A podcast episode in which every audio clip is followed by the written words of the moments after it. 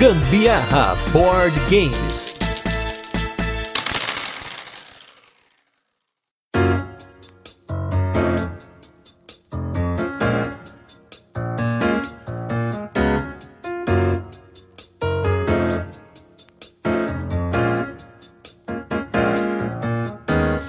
Galera, beleza? Aqui é Gustavo Lopes, Gambiarra Board Games. Hoje em mais um episódio especial para vocês. Eu não sei se esse episódio vai fazer parte do Tem Dado em Casa, do turno de comentários. O importante é que hoje nós estamos aqui reunidos para falar de um tema que muita gente pediu pra gente, especialmente os nossos ouvintes internacionais, a galera que ouve o Gambiarra Board Games. Tem galera ouvindo nos Estados Unidos, no Canadá, na Europa. Então hoje nós vamos falar de jogos de designers brasileiros e principalmente comentar um pouquinho de jogos que só saíram aqui, jogos que também já saíram de forma internacional, porque tem brasileiro aí que tá bombando em tudo quanto é lugar do mundo. E para isso, eu chamei aqui esse casal que eu sei que é um casal que joga, que prestigia, que joga protótipo, que jogo que nem saiu, a gente nem sabe se o jogo vai sair, mas eles estão jogando aí, eles têm aí praticamente um evento, né, que, que eles fazem aí para jogar esses jogos, esses protótipos, jogos que eles jogam bastante online, coisa que eu não faço, deveria fazer para poder aproveitar um pouco desses jogos que ainda não saíram, mas vamos falar de jogo que já saiu, jogo leve, jogo mais ou menos pesado, jogo, enfim, vamos falar de tudo. Mas o importante hoje é falar dos jogos dos nossos brasileiros aqui. E eu estou hoje aqui do meu lado direito e esquerdo, porque é o casal, estou aqui com Catiele Vinícius do Joga em 2. Tudo bem? Olá, pessoas, sejam muito bem-vindos, muito obrigado por nos receber. Sim, estamos muito bem, melhor agora aqui neste podcast. Primeiro lugar, Vini Catiele, fala pro pessoal aí como que é hoje a experiência do Joga em 2 com jogos nacionais, com protótipos, porque vocês são especialistas nisso. Eu vejo lá no Instagram de vocês, também lá na Twitch, vocês postando coisa. Então, comenta com o pessoal como vocês encaram hoje esses jogos, como que vocês jogam. Comenta aí um pouquinho da experiência de vocês, que com certeza, apesar de eu ter jogado bastante jogo de designer brasileiro, jogo que não saiu lá fora e jogos que saíram também, mas eu sei, vocês têm uma experiência até mais vasta do que isso. Pode comentar aí. Hoje em dia, na verdade, a gente diminuiu muito o ritmo de, de jogatinas de protótipo, né? Quando nós fazíamos as nossas lives na, na, na Twitch, a gente fazia uma vez por semana, a gente estava recebendo algum designer nacional para conhecer o jogo, né? Conhecer, conversar com a pessoa, Isso. testar, fazer um playtest e tudo mais. E eu acho que o mais legal, falando assim do nosso up, do nosso início com aquela hashtag que eu sempre coloco lá nos stories do Joga em 2, que é Jogos Nacionais, foi muito natural para mim e pro Vini, né? Nós estávamos Sim. lá fazendo live, coisa daqui a pouco veio assim, não, vamos chamar esse pessoal aqui, trazer para dentro das nossas lives e divulgar mais eles e conhecer, né, tanto os jogos quanto quem faz os jogos de tabuleiro. A gente começou mais ou menos pelo ano passado ali, um pouco em agosto Sim. do ano passado, né, que nós começamos com essas questões de, de jogar protótipos, né? Uhum. E daí demos um pegadão quando teve a Spiel Digital, nós jogamos muita coisa naquela época lá também. Sim. Alguns jogos que estão saindo agora. É, foi um sairão. evento, foi um evento de quatro dias que aconteceu em novembro ou outubro de 2020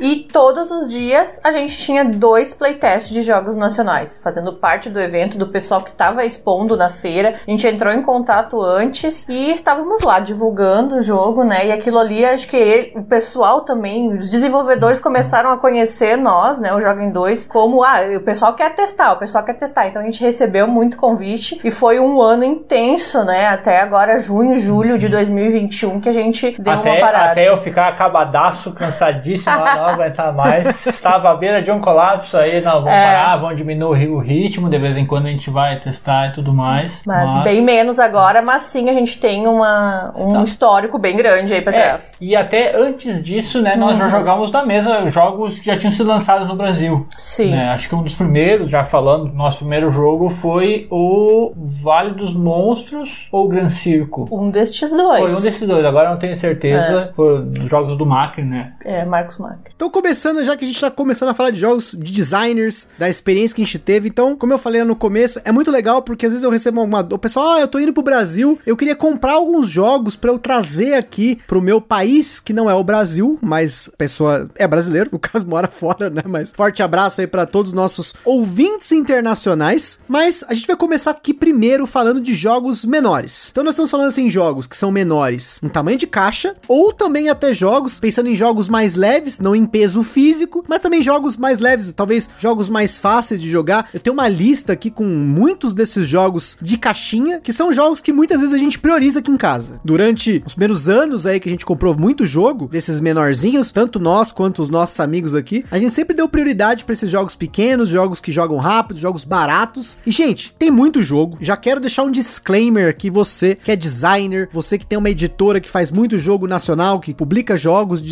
designers brasileiros, tem um desenvolvimento em casa aqui. Por favor, não fique ofendido, não fique triste se algum jogo não for citado aqui, porque tem muito jogo. A minha lista inicialmente tinha mais de 40 jogos. Eu dei uma filtrada, porque senão eu falei, meu Deus, nós vamos ficar aqui só falando nome de jogo. A galera não vai gostar, né? Ficar falando nome é chato, né? Vira um listão só de nome, nome, nome, nome, então não fica tão bacana. Eu acho mais legal que a gente pode comentar. E acho que um dos primeiros desses jogos que eu joguei, joguei num evento. Eu não tenho esse jogo, não comprei ele até hoje, porque tem opiniões mistas na família e nos amigos que jogaram esse jogo, mas eu acho ele muito legal, porque é um jogo muito de farra, doideira mesmo, que é o jogo Tinko, que é o jogo do Gustavo Barreto e do Alessandro de Oliveira. Eu joguei ele num evento e, meu Deus do céu, quando eu joguei esse jogo, eu falei, caramba, olha até que nível um jogo de tabuleiro pode chegar, um jogo de cartas, né? Porque eu tava acostumado a não gostar de jogos como truco e até o dominó quando a gente jogava na escola, quando começava muita gritaria. Eu não sou aquele cara que fica batendo na mesa, taca pedra, sabe? Eu não gosto muito disso. E o Tinko, ele é uma feira do rolo, ao vivo ali, tempo real, aquela gritaria. Fica, ó, aqui, ó, 2, 2, 2, 2, troca 2, 2, 2, 2, 3, 3, 3, 3, 2, 2, 2, fica aquela coisa assim, gente, é uma farra. O jogo é uma farra. Ele é totalmente diferente de tudo que eu já joguei. Eu nunca joguei nenhum outro jogo até hoje, né? Com, sei lá, quase 9 anos de hobby aí. Eu nunca joguei nada parecido com o Tinko, que é um jogo de gritaria, de troca de carta. E você tem lá um esquema que as cartas elas têm os animais. Você quer ter uns animais na mão ali para poder pontuar no final da rodada. No dia que a gente jogou, a gente jogou com o designer na mesa, o Gustavo Barreto. E ele foi mostrando uma expansão que ele tava inventando na hora lá. Ele jogava dado, aí o dado ia pro tigre, o tigre fazendo não sei o que. E você tem também umas moedas que se você juntar a moeda, né? Você forma a moeda lá. É, tem a moeda quebrada, você tem que pegar o pedaço da moeda. Gente, é um jogo maluco. Então, se você que tá ouvindo aí, você gosta de farra, você gosta de gritaria, daquela coisa do truque, seis ladrão, taca carta na, na testa do outro, essa coisa toda assim. Eu acho que o Tinko eleva isso para um, uma mecânica um pouco diferente. Ele é um jogo bem diferente mesmo. Tá? É difícil de descrever ele. Acho que se você vê um gameplay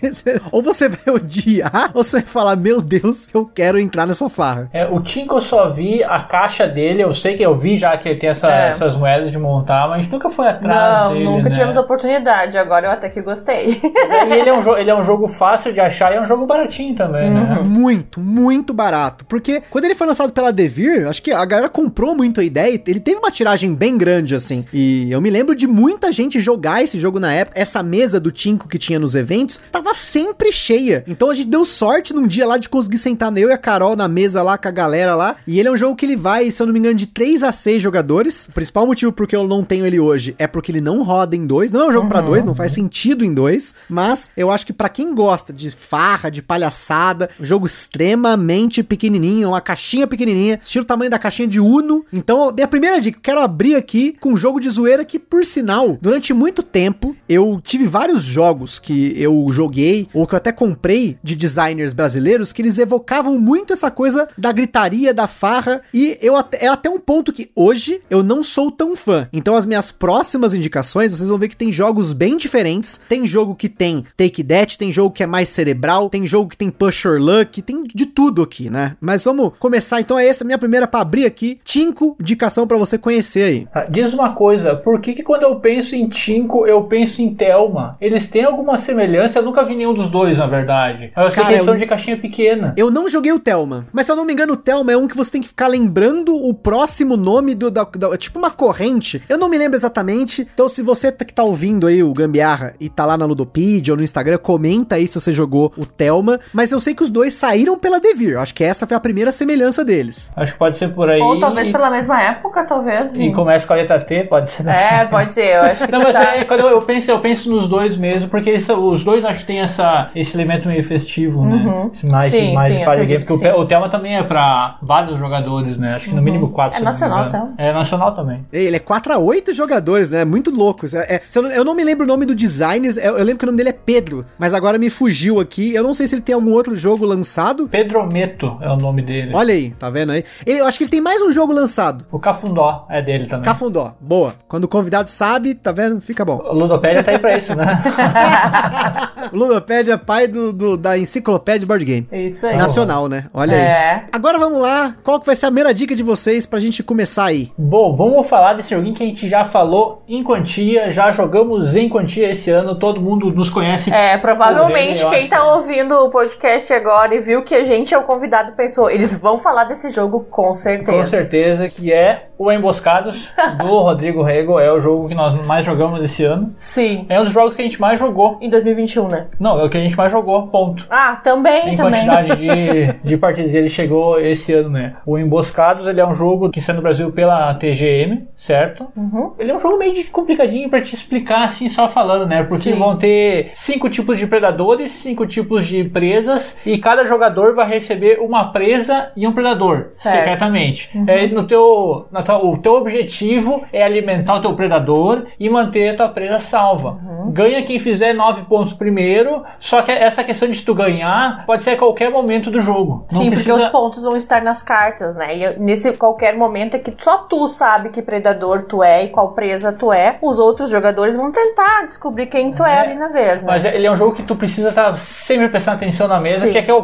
qualquer momento tu pode, tu pode ganhar o jogo. Ah, Tu tá Uhum. ali assim, sei lá, com 5, 6 pontos e o jogador vai lá e dá uma mexida que tu tem algumas maneiras de manipular a ordem das cartas na mesa, Uhum. alguma coisa assim, sem entrar muito em regras, né? Mas ele é também um jogo baratinho, de caixinha É, ele é um jogo só de pequena. cartas, né? Uhum. Um jogo pequeno e de valor bem acessível também. Nossa, e é- eu acho muito divertido. Nós, É. Catiele e eu jogamos vários, já falamos, jogamos muito demais. Aqui a É. gente sempre joga e vai jogar três, quatro partidas de uma vez toda vez que a gente pega pra jogar, né? Sim. Pode dar gritaria também. A grande questão pra mim dele é que ele é um jogo super pequenininho. Ele é tipo caixinha, estilo aquelas caixinhas pocket da Paper Games, né? Sim. uhum. Sim, é, ele deve ter, eu acho que umas 60, 50 cartas, mais ou menos, Uhum. por aí. Que daí varia nessas cartas de, de predador, as cartas de ação especial e as cartas de, de presas. É. Ele roda super bem em dois jogadores mesmo, e com mais jogadores ele só melhora, né? É, ele vai a 2 a 5 e o tempo de caixa dele é mais ou menos uns 10, 15 minutos, mas teve partida pra nós que dá 4, 5 minutos. É, dependendo as cartas de. É, como é que é? Como é que sai ali? Porque tu pode ganhar assim pela quantidade de pontos na hora, ou se por acaso acabar as, as cartas de, de presa e ninguém ganhar. Isso. Só, só pra isso acontecer aí vai dar, a partida aí vai dar o máximo ali, vai dar uns 15, 20 minutos, né? Mas é raro acontecer, geralmente algum Uhum. É. jogador ganha antes. Eu acho que esse aí vale super a pena Vale mesmo. Super a pena mesmo. Ele tem a arte do Guilherme Cavalcante, que é muito bonita aquela arte. Ele é uma arte É. fofíssima, tu vê os bichinhos super bonitinhos, super carismáticos. É.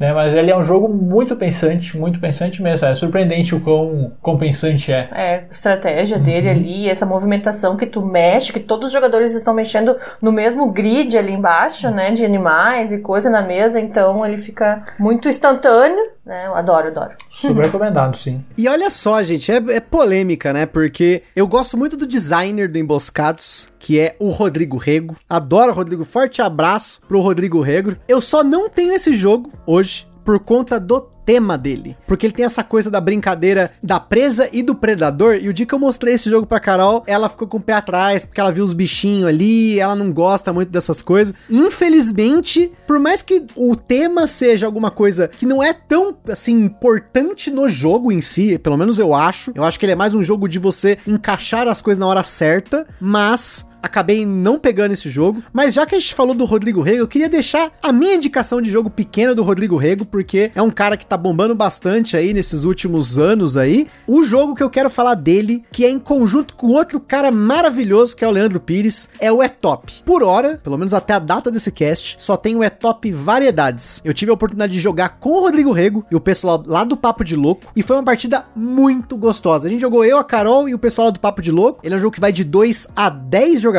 um jogo de trivia que ele tem uma sacada muito inteligente, porque na verdade, você não precisa saber a resposta. Você tem que tentar chutar uma das 10 respostas que tá no top da carta que foi lida naquela rodada. E dependendo da sua resposta, um jogador pode falar assim: "Não, isso aqui não é top". E dependendo do resultado, você pode perder uma vida, entre aspas, tem quatro vidas no jogo, mas se você acertou, você ganha essa carta e ganha aí quem consegue juntar mais, ah, se eu não me engano, são quatro cartas. Agora me fugiu assim, regra não É, é por aí. Aí, é. Por aí, são algumas cartas e eu vejo muito, mas muito potencial nesse sistema de jogo. E já falei pro Rodrigo Rego, já falei pro Leandro Pires, já falei pro Luiz Francisco lá da Grok. Tem que ter um E-Top Board Games. Um só com pergunta de board game. Eu quero pegar um jogo desses. Meu, se tivesse um negócio desse, eu já tava aqui a loucura. Porque é um jogo sobre jogo. Eu acho muito legal quando você tem alguma coisa assim, sei lá, livro, filme, música, essa metalinguagem. Eu sei que é um pouco mais nichado do que você fazer um E-Top variedades, um E-Top, sei lá, música, qualquer coisa do tipo. Você fazer um E-Top board games, mas eu compro essa ideia. Eu compro aqui, já Não, digo, também. pode fazer um catarse, pode fazer catarse pra financiar, que a gente vai dar um jeito de financiar. Não, é o E-Top mesmo foi uma surpresa pra nós. Que é, surpresa naquela que a gente sabia que o jogo ia ser divertido, né? Mas é essa pegada de tu não precisar saber a resposta, tu só tem que falar com convicção suficiente pros outros acreditar. A, a pergunta vai ser lá, quais são, sei lá, os top 10 sabor de Guaraná Jesus, entendeu? E tu vai falar assim, caju.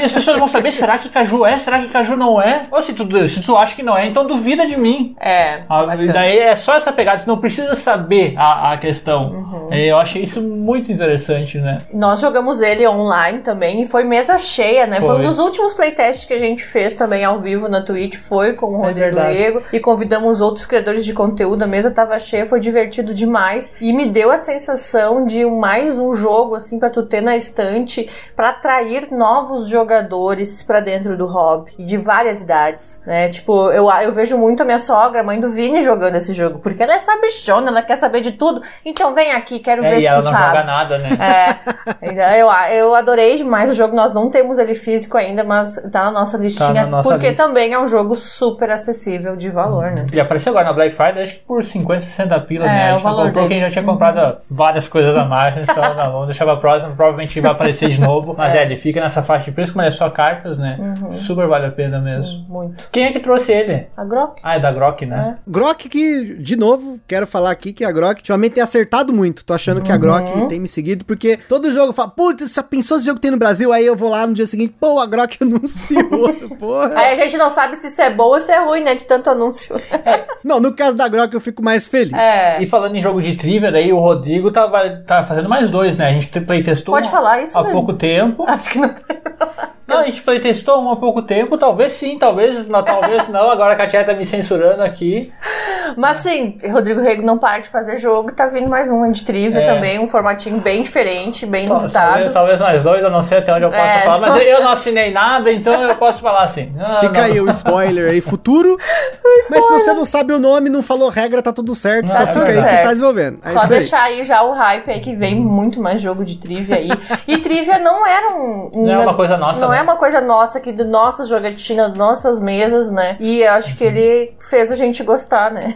É, e se, agora já que a gente tá falando do Rodrigo, se for pra citar mais dois, na verdade, que eu poderia citar dele aqui, que nós gostamos muito, que é o Herdeiros do Khan. É, mas esse é um Mas é, é, grande, daí né? é um jogo um pouco maior, mas já que a gente tá no autor, né? Pode ser. Do, do Herdeiros do Khan, que é um jogo sensacional, lançado pela Estrela, deu todo aquele fudunço lá, as questões É. de qualidade de produção e tudo mais. Mas o jogo sensacional. Nós tínhamos jogado o jogo online também, no, pro- pelo Tabletopia. E, tipo, diga, pô, quando vinha a gente quer ir na nossa estante. E na mesa foi surpreendente, né? Roda super bem pra dois jogadores. Ele é um jogo mais pesado, né? Sim, sim, Ele bem é mais, um né? euro médio, assim. E muito imersivo. Eu acho que o tema e a mecânica tá muito bem, né? O, o jogo, assim, apresenta demais, assim. Eu, go- eu gosto. Também, e é um jogo, isso quer falar, é um jogo barato, ele é um jogo barato. Né? Ah, é, também, também. Super barato. É, então, pelo preço que ele tava saindo esses dias aí pela Amazon, a gente pode colocar o Herdeiros do Khan na categoria preço baixo, porque eu, eu cheguei a ver ele da Amazon por 60 e poucos pila É, lá. imagina. Uhum. Barateza, gente. E é um jogão. Já cansei de falar do Herdeiros do Khan em live, já falei aqui no podcast. Adorei também. Fica aí, assino com o relator. E o outro também, mas aí fica naquelas. É um jogo, não é um jogo nacional, mas ele é um, de um autor, autor nacional, nacional, é. que é o Dead and Breakfast, que é do próprio Rodrigo. Uhum. Nós, ele foi lançado só lá fora, né? Não veio pro Brasil, mas ele é um jogo pesadíssimo. Mas eu tô falando que a gente tá falando só do, do Rodrigo, né? Mas é, um É. jogo também dele, já que a gente tá falando do autor, agora eu, eu quis puxar esse aí também, já que tava É, nós conhecemos esse jogo pelo Empreste Seus Jogos, né? Que é da estante dos nossos amigos, do Ederson e da Aline, e foi surpreendente, um baita jogo. E é muito legal a gente conhecendo qualquer outro designer, assim, tu vai conhecendo. Mas eu percebo que os designers nacionais, assim, eles jogam em muitos. É muito dif- é muito diferenciado, diferente um né? jogo do outro. E ao mesmo tempo tem um que, tipo, é do Rodrigo esse jogo. É, tu- porque Sabe? sei, tu tem um que ele- tu vai pensar a escola italiana de jogo, a escola alemã de jogo, tu consegue imaginar mais ou menos Uhum. o tipo de jogo que é. O Brasil é tão variado nesse sentido, a galera que a quantidade de jogos que a gente conheceu são Sim. tão variados, né, É. tu não consegue apontar. Tanto entre eles mesmo e co- dentro de um mesmo É, autor, próprio autor, né? tu vai conseguir expandir assim muito o jogo, né? Por isso que eu gosto demais. Não, com certeza. Eu já quero aproveitar pra emendar outro do Rodrigo. Vá, só Rodrigo Reu agora nesse bloco praticamente. bloco do Rodrigão, que é o Camisa 12. Camisa 12, ele tá no intermediário. Ele é um jogo pequeno, mas a caixa dele não é aquela caixinha, né, pequena, nem pocket. Mas ele é um jogo mais leve, um jogo aí com tema de torcida de futebol, um jogo exclusivamente para dois jogadores. Algo que, convenhamos aqui, os convidados e eu também aqui em casa compartilhamos dessa contagem de jogadores em excesso. Então, é um jogo que vale muito a pena. A gente recebeu uma cópia aqui da Dijon, a gente jogou o campeonato lá com os outros criadores de conteúdo, joguei com o Zombie, joguei lá com o Coelho do Lost Token, foi muito legal essas jogatinas que a gente fez online, uma das poucas exceções que eu joguei algum jogo online mesmo, num Tabletopia e tudo mais. E pra quem quiser conhecer, tem cast já do Camisa 12. Eu gostei muito do jogo, principalmente porque ele joga muito rápido, ele tem muito time pra gente testar. Até hoje nós não jogamos com todos os times. A minha cópia inclusive tá emprestada pra um casal amigo nosso que também gosta de jogar em dois. E é legal, porque apesar de ser uma máxima tosca falar isso, mas vou repetir, são casais, no caso aqui, e esse casal amigo nosso que não é fã de futebol, não é aquela galera que acompanha time, que torce e tal, mas o jogo por si só ficou muito show. Só o fato de você controlar uma torcida de futebol já é um negócio diferente. Eu gosto de tema diferenciado. Mas a jogabilidade do jogo em si, a colocação de peças, os combinhos que tem que fazer, carta de mosaico, enfim, não vou entrar em regra de novo, mas procure aqui no nosso feed, tem um episódio legalzíssimo do Camisa 12. Nós convidamos o Rodrigo pra falar de como o jogo era Maracanã, depois ele virou Camisa 12. Convidei o Diego lá da Dijon pra comentar como foi o desenvolvimento do jogo. Então foi um cast muito bacana de um jogo que a gente gostou bastante. Não sei se vocês jogaram esse, mas gostei muito. Ele foi surpreendente pra nós. Ele também, a gente foi convidado, Rodrigo, bah, eu sei que vocês não gostam muito de futebol, porque se tem um esporte que eu não gosto é o tal do futebol. pra mim não é um esporte que não precisa existir. Ai, sorry pra, quem- sorry pra quem, gosta, quem gosta de futebol, mas eu acho que é um, um- um esporte desnecessário. Mas jogamos, estamos falando de camisa 12, que é um, um esporte necessário, board É, game, né? board mas ah, game. jogamos ao vivo pelo Instagram, junto Sim. com o Rodrigo Uhum. também, conversando com ele, jogamos lá, fizemos, fiz toda uma, uma gambiarra. Gambiarra para- mesmo. Pra transmitir pelo Tabletop no, no Instagram. Então, É. ó, show, tá salvo lá no nosso, nosso perfil. Mas eu achei o jogo sensacional. Gostei muito, muito do jogo. Como eu disse, não é a minha praia o futebol ali, mas mecanicamente o jogo faz todo sentido temático. Sim. É, tu se sente a torcida, sabe? Por mais que eu não goste de futebol, eu sei como é que é a torcida. E cada, cada uma das, das torcidas tem a sua, A suas história do time, é, e né? as As suas, suas peculiar- peculiaridades. Isso aí, né? as suas características, né? Que nem eu jogando com o Grêmio e um outro time qualquer ali. É. E o Grêmio é conhecido por aquela avalanche lá, que eles vão, correndo- pra frente. E a, a cartinha vai fazer isso ali, sabe? Então eu achei É. muito, muito bacana mesmo. A função dos gols também, né? Foi Uhum. uma função bem bacana. Eu logo pensei nesse jogo. Ah, como é que vai ser o gol desse jogo? Vai ser uma, vai vir numa cartinha, É, gol, vai faz- ser sorte. Tu quase fazer gol não é um ponto, É. né? Tu pode fazer, tu quase chegou a fazer um gol, mas tu não fez o gol. Tu não fez o ponto, tu não tem o ponto. É, bem bacana mesmo. Bem legal. Uhum. Uhum. Super recomendável. E do Rodrigo, já que estamos aí, tá chegando o Perpeital, né? Ah, verdade, verdade. Um que há tempo prometido, tá pra vir aí, estou na expectativa pra esse aí. E ainda nas recomendações de caixinha pequena, que mais que vocês têm aí? Vamos mudar o autor, então. Rodrigo, abraço, Rodrigo. Abraço. Tamo junto, tamo junto. Vamos lá, de caixinha pequena, o que a gente tem aqui? Um que foi lançado há pouco tempo no Brasil, né? Que é o Dogodash, da Thalita Rain. Só que ele também sai nessa categoria porque ele foi lançado lá fora primeiro. Sim, porque E ela é- mora na Alemanha. Isso, e é da Thalita que mais umas amigas dela, autoras, que são, ale- são alemãs. Sim. Então eu não sei em qual livro que ele fica, mas ele foi lançado no Brasil aqui também pela TGM. Ele é um jogo super simples, ele é um jogo de pedra, papel, tesoura Melhorado. plus, É. né? Super simples, que tu vai ficar com quatro cartas na mão, tu vai, vai- todo mundo vai baixar uma carta ao mesmo tempo, vai gritar lá, Dogodash. É, de gritaria, na baixa, mesa. assim, Baixa a carta na mesa lá, quem tiver o naipe mais alto ganha. Ou a não ser que o naipe faça alguma reviravolta lá que vai ganhar. Isso, é, essas reviravoltas são sensacionais do jogo. E é super rapidinho também, né? E vai até quantos jogadores? É 2 São- a, é dois a 5, se eu não me engano. É, muito bom. Uma, uma arte muito bonita também, a Uhum. arte dele, ele é muito colorido, mas tem toda uma pegada de. Como é que se diz? Inclusão? Inclusão, isso. É que gostamos, gostamos demais. A gente joga bastante Catiel e eu jogamos bastante, jogamos já com mesa cheia. É. Funcionou super bem, mas é um outro joguinho que pra dois é, é ótimo. E é um daqueles jogos assim que tu apresenta pra jogadores de jogos mais pesados, né? Lembrando que a gente apresentou pro Ovelha, acho que Uhum. ele falou mesmo, bah, surpreendente, adorei esse jogo, muito bacana mesmo, 10 minutinhos assim, que tu evolui e que tu vê o jogo assim na mesa. É, quando tu aprende, aprende a blefar, tu consegue Uhum. controlar um pouquinho mais. Olha, tem algumas cartas que são limitadas, né? Vai ter quatro ou cinco cópias só. Então você já sabe, vai sair, tu vai saber se tu vai poder mentir ou não. E tem algumas Isso. variantezinhas ali. Ele fica muito legal nesse sentido. Consigo ver as pessoas que não vão gostar dele por achar ele tão simples assim. É um pedra, papel, tesoura, né? Quase um para ímpar, mas pra nós aqui foi uma. Também conheci, foi, também foi um jogo que nós conhecemos o ano passado, durante a, a Spiel, que nós jogamos com a, com a Thalita, né? Pelo, pelo Tabletop, conversamos É. com ela ela tava, ela tava fazendo o papel inverso, né? Que na Spiel a galera daqui do Brasil tava tentando mandar o jogo pra fora e ela tava de fora tentando trazer o jogo aqui Trazer pro o jogo pro Brasil e conseguiu, E né? conseguiu, um ano né? depois, bem certinho, quase um ano. Ele foi lançado aqui no Brasil pela TGM, também é da caixinha pequena, pocket, e valor também a menos de 50 reais. Uhum. Bem bom. Show de bola. Agora o meu- o meu próximo aqui também é jogo pequenininho. A caixa não é tão pequena quanto essa do Dogodash, que também é pequeniníssima, né? Mas esse jogo aqui também me surpreendeu. Tem muitos jogos desse que assim, é uma coisa que é muito importante. Eu sei que tem muita galera que tem um pouco ainda de preconceito. Não sei se vocês ouvem muito isso, mas eu vejo muito isso quando fala que o designer é brasileiro.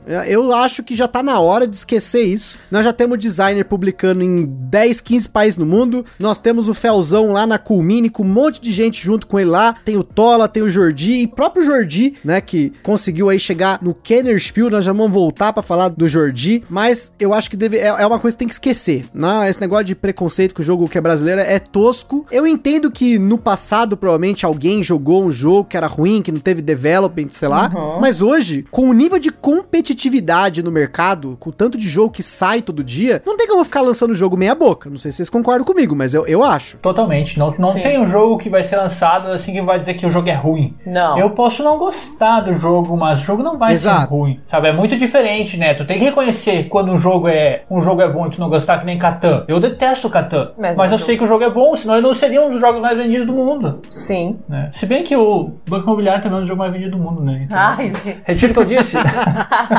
A denúncia. a denúncia, denúncia. Mas o meu jogo aqui é de um cara que não mora no Brasil. Aí é denúncia, ó. Ele não mora no Brasil. tá roubando, tá roubando a lista. Tá Tá roubando, roubando. mas ele lançou vários dos jogos dele recentemente de forma internacional. Então, se você tá ouvindo fora do Brasil, provavelmente você tem acesso a um jogo dele. Mas, como é um jogo de designer brasileiro, eu quis falar aqui também que é o Valnut do Luiz Bruet. Luiz Bruet, que é um designer que tá lançando vários jogos aqui no Brasil recentemente, jogos muito bacanas. Eu tive a oportunidade de jogar mais de um jogo recente dele. Mas o porquê que o Valnut me surpreendeu muito? Porque ele é um jogo extremamente rápido. Já chegou ao ponto de a gente fazer uma partida dele em 30 segundos. Aí ele de novo, de novo, de novo. Isso num dos modos dele em dois jogadores. Roda maravilhosamente em dois jogadores. Mas ele também tem modo pra você jogar em quatro pessoas. E ele é muito louco porque ele é um jogo muito pequenininho que você tem assimetria pra você jogar com diferentes facções do jogo. Você tem ali a giganta de gelo que você joga com ela sozinho. Ele tem muita variação dependendo de com qual personagem você escolhe pra jogar. E isso eu achei muito legal, porque a gente pôde testar várias raças no jogo, uma contra a outra. Tem algumas combinações que, obviamente, a partida de um contra um vai ser, entre aspas, desequilibrado, mas você consegue jogar muito bem com muitas dessas facções, de diferentes formas, diferentes combinações. Tem o modo Ragnarok, pra mim, nossa, foi absurdo. Você joga com duas facções cada jogador, nem dois jogadores. Gostei muito. Um produto extremamente compacto, uma caixinha quadradinha pequenininha, que inclusive a gente fez o podcast aqui com o Luiz, né? O Luiz Bruet comentou um pouquinho por que, que o jogo é pequenininho, porque ele queria levar esse protótipo de um lado pro outro, então acabou que ele ficou desse tamanho, justamente por conta dessa portabilidade dele. E eu tenho visto bastante gente gostando do jogo, pessoal lá do grupo do Lost Token que a gente acompanha lá. Forte abraço pessoal lá do Lost Token. Eu vejo a galera jogando bastante, comentando bem desse jogo. Então, apesar de a gente já ter feito cast aqui, eu queria recomendar ele de novo, Valnut aí pra galera. Eu tinha ouvido falar bastante dele também. Ele tava em algum local da nossa lista ali, não tava nas prioridades, né? Mas também ouvimos falar super bem dele. O Yuri lá do Cadê o Dado falou bastante pra nós É, o também, Yuri né? joga bastante. Ele, ele, ele não tem o modo solo, tem? Se eu não me engano, não. A gente- mas ele tinha, na verdade, quando saiu ele no Kickstarter, ele tinha uns desafios pra você fazer. Você tinha uma configuração de mesa e você tinha que tentar solucionar sozinho. Mas é um puzzle, não é meio que um modo solo, né? Sim, sim, sim, sim, entendi. Bom, eu tenho um pequenininho aqui também, que nós conhecemos esse ano, também um dos jogos mais jogados pra nós. Esse ano. 2021. Em 2021, né? Ah, tem que falar o ano, ok. Katia disse que eu tenho que falar o ano já pra não, não- para não datar o episódio, mas ok. Escola de Dragões do Ramsés Son foi lançada no Brasil pra Retropunk e a Ludus Sapiens, Isso. mais que jogos, né? Ele é um joguinho de toma essa, Uhum. que nele cada jogador ali tá na. É o, a prova final de uma aula de dragões, de treinar dragões, né? Nós somos treinadores de dragões e É. teu objetivo é baixar dragões suficientes para somar 25 pontos. Cada dragão vai ter uma certa quantidade de pontos, né? Aí tu, alguns dragões tu vai ter que juntar duas cartas para colocar, usar a soma do dragão para soltar um dragão mais forte, e Uhum. tudo mais. Só que tu pode soltar só até três dragões na tua vez, mas uma quantidade ilimitada de cartas de ação. É, e tanto e outros jogadores vão soltar essas cartas de ação em ti quando for a tua vez. Porque tu vai ter cartas de ação que vai permitir tu eliminar um dragão de valor X ou É. menos do coleguinha. Aí tu põe o teu dragãozinho na mesa lá pra continuar somando, fazendo chegar nos teus 25 pontos, aí do Não nada dá, alguém nem, não dá nem tempo de tu pensar. Alguém dragão já bota saiu, o bloqueio ali, já, roubou- tira o teu dragão de ti. E é essa função na mesa também. Dá uma risada, dá, às vezes dá umas tretinhas. Dá uma assim. treta, porque ele tem duas cartas de pular a vez. Veja É. só, é uma coisa meio inusitada nos dias de hoje, mas é. Como o jogo ele é tão rápido também, pra nós dá em torno de 7, 8 minutos a Sim.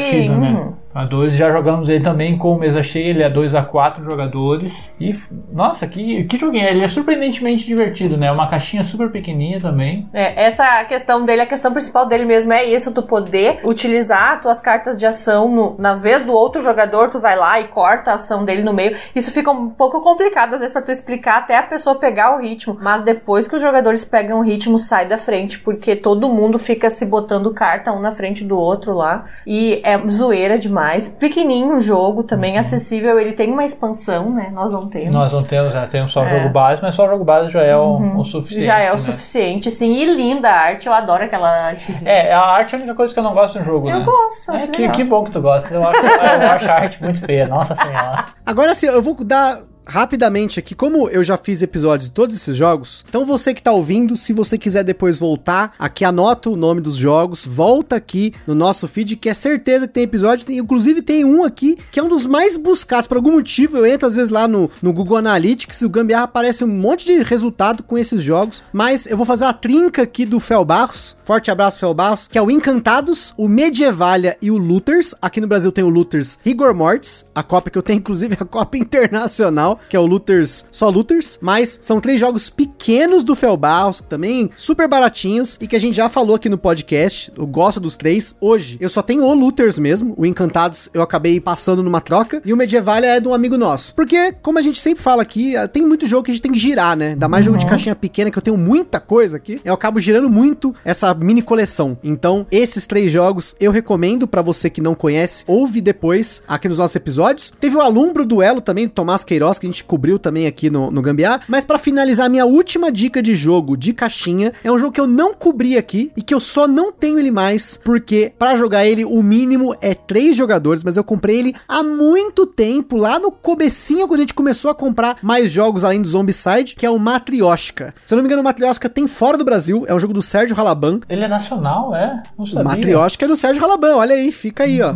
Jogão. Nossa, adoro esse jogo. Joguinho de você pegando essas matrioshkas, tem algumas rodadas, você vai pegando essas matrioshkas, vai montando um grid de matrioshka. Aí depois você recolhe, meio que repensa isso, e aí você começa a fazer trocas entre matrioshkas e tal. E ele realmente ele só funciona com 3 mais. A gente jogou muito esse jogo, mas por conta dele não funcionar, ele não ter o modo pra 2 e nem faria sentido, a gente acabou não fazendo episódio, mas eu me arrependo de não ter feito o episódio dele aqui e acabei passando ele pra frente também. Mas se você joga com mais gente, ele é muito gostoso de jogar e é muito bonito as matrioscas, aquelas bonecas russas que você põe uma boneca dentro da outra, é maravilhosa a arte desse jogo. Muito bonito só. Se você tem algum problema com cores, pode ser um tanto quanto complicado, porque tem algumas coisas que são É verdade. muito aproximadas, muito, muito aproximadas, porque são, acho que, sei lá, umas sete ou oito combina... sete ou oito conjuntos inteiros, né, de, de matrioscas, então não tem tanta variedade de, de cor assim, sei lá o que, que aconteceu. Mas é um jogo muito, muito divertido, muito gostoso e é um jogo rapidinho também, né? É, muito bom. Nós não temos aqui na nossa estante, mas o, o Ovelha, O Ovelha tem. tem Quando a amiga. gente pode ir lá, eu sempre tento dar uma jogadinha. Os guris não gostam tanto, mas eu adoro Ah, eu demais. gosto, eu aprendi mais a gostar mais recentemente do que É. antes. E o, o medieval, da esse que tu falou antes ali, foi só o medieval que a gente conhece. E que jogo divertido também, Nós né? jogamos recentemente, Recentemente, né? Agora né? que voltamos, então, né, a poder se encontrar mais. E também a da estante do ovelha, a gente tava, ah, vamos jogar o quê? Vamos embora? Vamos não vamos? Ah, a né? gente tem, ah, vamos ficar mais uns 40 minutos. Daí pegamos ele e foi muito bacana mesmo. Muito bacana essa questão de tu poder mudar a regra, toda rodada vai ser uma regra diferente É. mais, é muito, muito legal. Uhum. Surpreendente. Agora que a gente já falou de jogos pequenos, vamos aumentar um pouco o valor, vamos aumentar o tamanho da caixa. Agora, ó, vamos pegar um negócio que assim, na mala, você que tá vindo pro Brasil e depois voltando aí pro seu país de origem, vai ter que ter um pouquinho mais de espaço. Então vou começar com a minha primeira indicação. É um jogo que a gente ainda não cobriu aqui no podcast, está faltando cobrir, que é o Space Cantina do Felbaus. Vamos falar de novo do Felbaus, grande Felzão, que é um jogo de dados com, claro, aquela coisa de você alocar o seu dadinho na carta. Você tem uma série de referências da arte do jogo. Ele é um jogo para 2 a 4 jogadores que a gente, na verdade, demorou bastante para conseguir uma cópia, né? A gente conseguiu uma cópia usada. Um forte abraço aí para Cássio Lima aí, que conseguiu, né? A gente fez um rolo aí, consegui pegar a cópia com ele aí do, do jogo. E a gente jogou ele duas vezes. Não tive oportunidade de mais jogar porque a gente entrou num momento aqui que começou a aparecer muito jogo na coleção. E tem ainda os jogos pra gente cobrir o podcast. Se eu não me engano, ele é de 1 a 4. Só corrigindo aí. Deve ter dado um erro aí na, na, na edição. Mas ele é de 1 a 4. Ele é 1 a 4 jogadores. E a gente tem ele, inclusive, com os extras que a gente teve na época do financiamento coletivo. Como a gente falou até no cast com o Felbaus, a galera compara ele com o Grand Austria Hotel. Mas pra mim eles são jogos totalmente diferentes, inclusive de peso. Eu acho o Grand Austria Hotel bem mais pesado. Eles compartilham um pouco do tema, de você atender os seus clientes e tal. Mas é bem diferente. Você tem ali na parte superior do seu tabuleiro os clientes que você vai atender. Tem um aspecto punitivo se você não atende esses clientes. Você tem os funcionários embaixo. Você vai montando tipo como se fosse. Não é bem um engine building ali, mas você vai subindo o poder de cada um dos seus três tipos de funcionários. Tem o gerente, tem o maitre e tem. Agora me fugiu agora o terceiro funcionário. Mas gostei bastante, arte maravilhosa. Um jogo também do Arne Marçano, né? Só pra deixar claro aqui que é um, o, o Felbaus é um co-designer desse jogo. Mas sucesso aqui pra gente. Space Cantina. Bom jogo mesmo. Eu joguei uma vez só, na verdade, lá tu não chegou a jogar, né? Não É, Posso Katia- ter jogado, mas não lembro. É, Katia, mas eu, eu gostei bastante, mas não foi um jogo que, que a mesa gostou na época lá, o grupo não gostou muito e acabou indo. Também. E a gente trouxe um também, já que estamos falando agora, de jogos um pouquinho maiores, um jogo que nós redescobrimos recentemente. Faz tempo que nós temos na, na estante, ele tava meio paradinho lá. Eu tinha pensado em vender, não, vamos jogar, vamos dar uma chance, que a gente sempre faz isso aí, né? Esse jogo tá meio parado, a gente dá uma chance para tentar descobrir por que ele tava parado e redescobrimos ele e adoramos, que é o Rock and Roll Manager, né? Do Leandro Pires. Jogão, um jogo de alocação de, de trabalhador, alocação de chifrinhos do diabo, né? Que vai ter uma, pra quem é do, do rock, vai ficar fazendo o É. chifrinho, tu tem a mãozinha, cada jogador vai ter essas mãozinhas ali, tu vai poder alocar essas mãozinhas. né? E no Rock and Roll Manager, cada jogador é um gerente de banda, um manager de banda, não sei como é que é o nome disso. É isso aí, gente. Tem um nome. É tipo nome- empresário, né? Empresário. é, empresário, é. eu acho que fica mais perto, fica sendo o empresário. Aí tu vai ser responsável por comprar equipamento, por agendar os, os ensaios, a, a lançar álbum, a fazer as levar a galera pra fazer a turnê, ou se apresentar no rádio lá, pra ter os teus discos nas paradas de sucesso e tudo mais. Ele é um jogo muito, muito temático, né? Muito temático mesmo, o tabuleiro dele é muito bonito, assim, eu gosto sempre de ressaltar que eu gosto de ter esses jogos mais atrativos na mesa, até pra tu apresentar pra novos jogadores, né? Aí tu vai ter, tipo, a localização ali das coisas, tudo mais ou menos vai fazendo sentido, né? Que tu tenha a trilha que tu vai subir, o lançamento de discos, tu lançou dois, três discos, é dali que vai vir o teu dinheiro também. Aí depois tu vai se posicionar lá, vai ter as cartas abertas. que vai ser os festivais que vão estar tá acontecendo ou não, que ali também tudo vai estar tá muito interligado o festival com o se tu é um bom guitarrista, é, se toda... a tua banda tem um bom vocal ou não. Toda a ordem das tuas ações, né, que as ações são divididas por fase, e cada uma das fases vai fazer sentido. Primeiro tu vai comprar os equipamentos, depois tu vai poder ensaiar, depois tu vai poder, sei lá, gravar um disco, aí tu vai poder ir na mídia lá se apresentar, fazer um é. na TV, né, se apresentar na é, televisão. É, e daí faz muito esse sentido assim, faz sentido que tu faz sentido. Tem, tematicamente, né? Tematicamente, porque uh, tu não tem como tu ir lá e uh, participar de um festival se na tua banda tu, tu, é só um vocalista. Tu tem que ter um vocalista, ou pelo menos mais um baterista, um guitarrista, tudo ali vai pedindo, de, depende, né? Depende da banda, né? Não tem? Ai, Vini. Tem, tem, tem o Pavarotti, não é só o Pavarotti cantando? se for a capela, só tem vocalista. Ai, gente. Pô. Não, mas é, o Rock and Roll Manager é um baita jogo, ele é um joguinho um pouco mais antigo também, mas é... É um jogo de caixa grande, mas também o valor dele fica bem acessível, né? Sim, muito, muito acessível, até foi um dos motivos que a gente não vendeu na época. É, né? eu disse não, é muito barato, não ah. vende, deixa ele aí na estante. E agora a gente tem, tem visto bastante mesmo até. Uhum. Se tu gosta da temática de música, vale super a pena tentar dois, dar uma Dois a cinco jogadores uhum. ele é, uhum. né? Então vai super bem. E funciona bem para dois também, né? Sim. Tu vai ter um pouco menos só de, de espaços de ações disponíveis, mas tem muita complexidade para fazer o setup nesse sentido, né? Tem jogo ali que tu vai fazer para ter para menos jogadores, tem que tapar um monte de coisa, uhum. a gente só não vai usar. Só né? não vai usar é. aquilo ali e eu gosto de ressaltar o tempo dele de jogo também dá bem menos, dá menos de uma hora, né? É um jogo é, grande. Pra, no, pra, nós, pra nós dá, né? Uma mas... hora e pouquinho, talvez. Uhum. E já que vocês falaram do Leandro Pires, vou meter a trinca aqui então, né? Falamos aqui do Rock and Roll Manager, vou falar de dois que a gente já fez episódio também. Então, se você, mas um deles, na verdade os dois, né? Os dois jogos tem internacional, mas vou mencionar porque merece ser mencionado. Inclusive, um desses jogos é o meu jogo favorito que eu não tenho. Acho que dos jogos que eu não tenho é o meu favorito hoje, mas que eu tenho acesso a uma cópia de um amigo nosso, então quando quiser jogar, a gente pode jogar, que é o Paper Dungeons e o Tsukiji, que é esse o jogo que é um dos meus favoritos, é o meu favorito, que eu não tenho. Dois jogos do Leandro Pires são jogos bem diferentes. Novamente, são jogos que tem um tema muito bacana, que faz sentido no jogo. Eu não joguei no Rock Roll Manager, tá faltando, faz falta aqui. Quero jogar, porque essa é a trinca desses jogos um pouco maiores do Leandro Pires, que são sensacionais, né? O Paper Dungeons já começa porque ele é um roll and write que eleva um pouquinho o nível, né? Eu já falei recentemente aí num review retrô que a gente fez em dezembro, eu falei sobre ele e repito, ele é um jogo que evoca aquele RPG de computador antigo, é um roll and write muito inteligente, que tem muita variável para você controlar. Você tem lá os seus quatro personagens, tem que evoluir os personagens, você pega item, você mata bicho, tem que se preparar para matar os vilões do jogo. E é um jogo que, gente, é muito louco, é muito louco mesmo. Eu só tive a oportunidade de jogar o protótipo dele, o último que teve, o último protótipo. É o mesmo, inclusive, que o Romir usou para fazer o vídeo de explicação de regras dele. E tá aqui em casa até hoje, por sinal.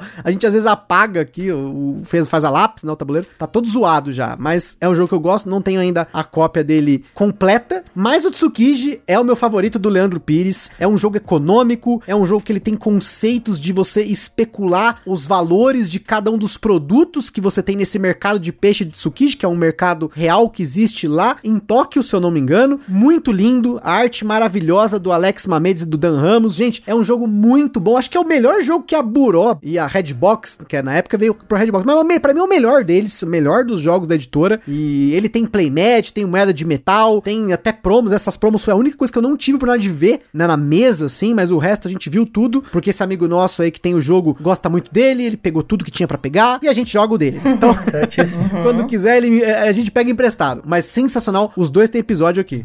A gente não jogou nenhum dos dois, na verdade, mas eu tava. Dos dois eu tenho mais curiosidade com o Paper Dungeons, até porque, pra quem é aí de fora, ele tá estourando, né? O que a gente viu em lista de, de, gringo, ele tá nos destaques. É. Agora que teve a Jenkon em várias listas lá de criadores de conteúdo grandes, né? Uhum. Falando super dele ali, é um feito em tanto, né? Pra, pra brasileira, a galera que fica falando mal de brasileiro produzindo jogo aí, tá aí os brasileiros é. estourando a boca do balão.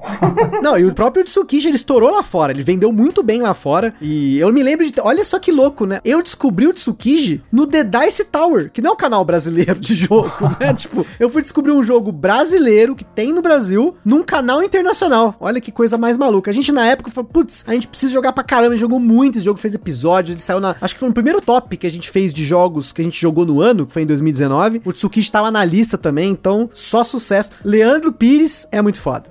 Forte abraço pra ele também, que eu, adoro, gosto muito dele. Agora, jogo grande grande também para você levar na mala, de caixa grande, né? É. Mas com um precinho super acessível e eu ouso dizer, talvez seja o meu jogo nacional favorito, é o Gnomopolis, do Igor Nop e do Patrick Matheus. Nossa, eu gosto demais, demais desse jogo. É. Ele veio aqui pra casa mais pelo. Quando eu li que era um jogo do Igor Knop, porque o Igor, pra nós, ele era o nosso criador de conteúdo que, nós acompanhávamos. assistia- né? Os vídeos que a gente assistia era É, do, lá, do Igor, 5, né? 6 anos atrás, você pode entrar agora no YouTube e procurar o canal dele. Era muito ativo o canal, né? E daí ele jogava junto com a esposa, com a Maritza, e eu e o Vini fãzão, e sempre assistia toda semana vídeo novo. Eu disse, não, mas ele faz jogo também? Não, pode comprar. não. Nem olhamos muito sobre o que era, o jogo já chegou aqui em casa fazendo um sucesso danado. E ele, nossa, ele é um jogo de construção de. Ele é um caneca building, na verdade, é o que ele diz, né? O Gnome Building é o que tá escrito na caixa, né? Porque tu vai ter o diferencial dele já de cara, que cada jogador vai ter uma caneca de plástico. Nessa caneca de plástico, o jogador vai colocar gnominhos, que são os teus. Os meeples, né? os teus meeplezinhos. Então ele tem esse elemento de construção de baralho, digamos assim, e alocação de trabalhador. Uhum. tá? E ele é um jogo de 45 minutos para 1 a 4 jogadores.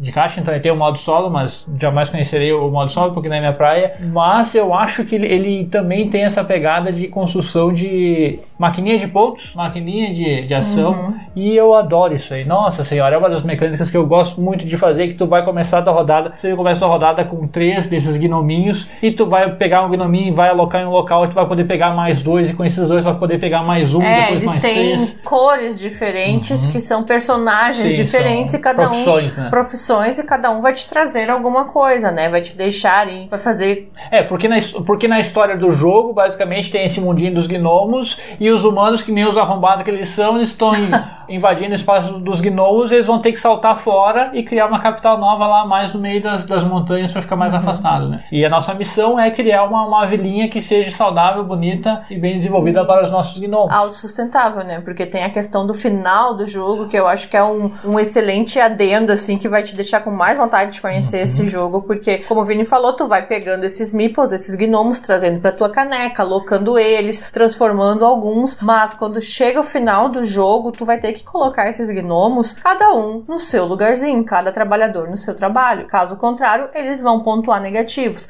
Então aqui tu fica com esse controle de não ter excesso de gnomos sem ter o que fazer com eles no final, né? Sim, porque tu pode, durante o jogo, tu vai ter a possibilidade lá de tu comprar dois, três gnomos, só porque tu pode comprar dois, três gnomos. Ou pra deixar o, o outro jogador sem aquela É, cor ou talvez disponível, acelerar né? o final do jogo, né? Mas se tu não for, não tiver ligado, não conseguir se livrar de quem tá sobrando, tu vai acabar sendo penalizado, né? É. Tem uma essa pegada que é muito inteligente também, é uma coisinha simples para um final de jogo, mas que às vezes faz bastante diferença, né? Principalmente para nós aqui, que o Gnomopolis é um jogo que tá no nosso desafio da SDS, é, então a gente, as pontuações ficam sempre muito apertadas, às vezes por dois, três pontos de diferença, que é o suficiente para te ter os teus gnomos lá que foram desabrigados.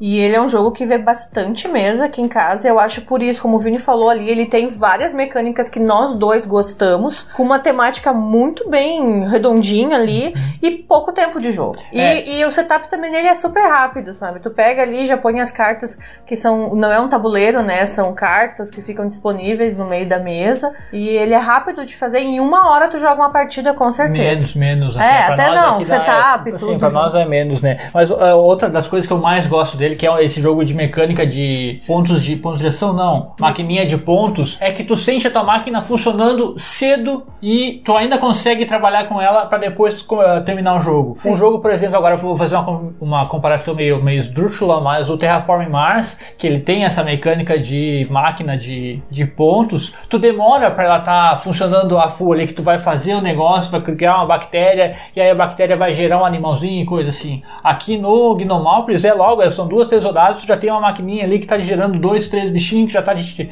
gerando dinheiro e tudo mais. Eu gosto muito dele por causa disso, né? Esse é um jogo que eu preciso dar uma segunda chance pra ele, porque eu tive uma experiência ruim com ele, mas não foi pelo jogo em si, foi pela mesa de jogo. A gente jogou ele num evento com mais duas pessoas, era um casal, e sabe aquela coisa do casal começar a, tipo, um ajudar o outro. Mas não é um jogo cooperativo, é um jogo competitivo, é. cada um por si. Aqui em casa não tem esse negócio de ficar ajudando o outro. Cada um por si. Muito inclusive... pelo contrário, né? Muito é. pelo contrário. Vamos deixar as cartas na mesa aqui, não tem essa. Muito pelo contrário, exatamente. Então eu queria jogar ele de novo uhum. e principalmente jogar ele em dois. Porque como eu joguei com mesa cheia, eu não sei se naquele momento era do meu gosto. Mas é um jogo que eu acho muito bonito. Também, se, se eu não me engano, ele saiu lá fora pela Matago, que é uma editora francesa. Tem muito jogo top. E eu me lembro de ter visto também esse jogo em resenha internacional na época. Eu falei, pô, caramba, olha só. Um jogo que tem aqui no Brasil. Mas aí a gente jogou nesse evento, não deu certo, eu acabei deixando ele de lado. Mas eu queria um dia poder, até por uma troca, e eu tô para colocar, talvez na data desse cast já fiz, né? Mas eu tô para trocar alguns jogos aí, e pode ser que o Gnomopolis seja um deles que eu quero da minha wishlist aí, desses jogos que eu quero conhecer e jogar. Quem sabe aí manter na coleção, tomara, né? É, e pra quem quer comprar ele, ele aparece por abaixo de 150, né? Uhum. Então, um valor bem, bem em conta. É. Pra esse, pra, pra esse naipe de jogo, né? Esse peso de jogo ali, com qualidade, eu acho que é um, um baita, preço. É, a gente sempre recomenda ele, assim, a ideia dos nossos top 10, eu acho que da vida. Talvez. Talvez fique, é um baita jogo mesmo, eu e a gente gosta dele. Por preço e por qualidade dos componentes, né? E aqui no Brasil ele saiu pela Conclave e tá pra vir uma expansão, né? Sim. Foi anunciada, mas por questões de pandemia e de todos esses atrasos, que infelizmente todo mundo tá passando por isso, ainda não foi lançada, mas vamos ficar de olho. Só tome cuidado para não colocar café e ou cerveja na sua canequinha, viu? não, não entraremos nesse ponto, mas tomem cuidado. Ai, gente, desculpa, eu tava ao vivo o negócio lá, eu coloquei café. Afogou o Afoguei, depois ainda fui correndo, queimei meus dedos pra salvar os gnomos. Ai, mas ficou na história, ficou, marcou mesmo que Gnomópolis é bom demais. um outro jogo que eu quero me indicar aqui, também já fiz cast, mas vou mencionar ele de novo, faz muito tempo que a gente fez um cast dele, que é o jogo Tao Long, O Caminho do Dragão. Foi um jogo que, quando eu joguei a primeira vez num evento, eu pirei no jogo, falei, caramba, que jogo muito louco, porque ele é um jogo para dois jogadores, do Dom Luquim e do Pedro Latro, que inclusive ensinou a gente. Ele não é aqui de São Paulo, ele é, se eu não me engano, do Paraná, ele é da, de Curitiba, e eles têm lá o estúdio que é o Octoludo Studio. E na época ele tava aqui em São Paulo em alguns eventos e ele ensinou o jogo pra gente. Falei, meu Deus, que jogo maravilhoso! E cara, eu pedi, falei, eu quero esse jogo de aniversário. Na época eu peguei esse jogo de aniversário e aí os amigos nossos também compraram. A gente fez um rolo, né? Eles estavam em Curitiba, aí eles compraram o jogo com o autor. O meu, a minha cópia tá autografada, desenhada e tudo mais. E aí, de quebra, eu acabei pegando tudo que tinha do jogo: expansão, é, é, é tabuleiro com tipo aquele neoprene, moeda de metal, não sei o que. E eu joguei muito esse jogo. Eu joguei ele solo, que é uma coisa que eu não costumo fazer. Eu joguei ele em dois, joguei ele com a expansão para jogar em quatro pessoas. Tem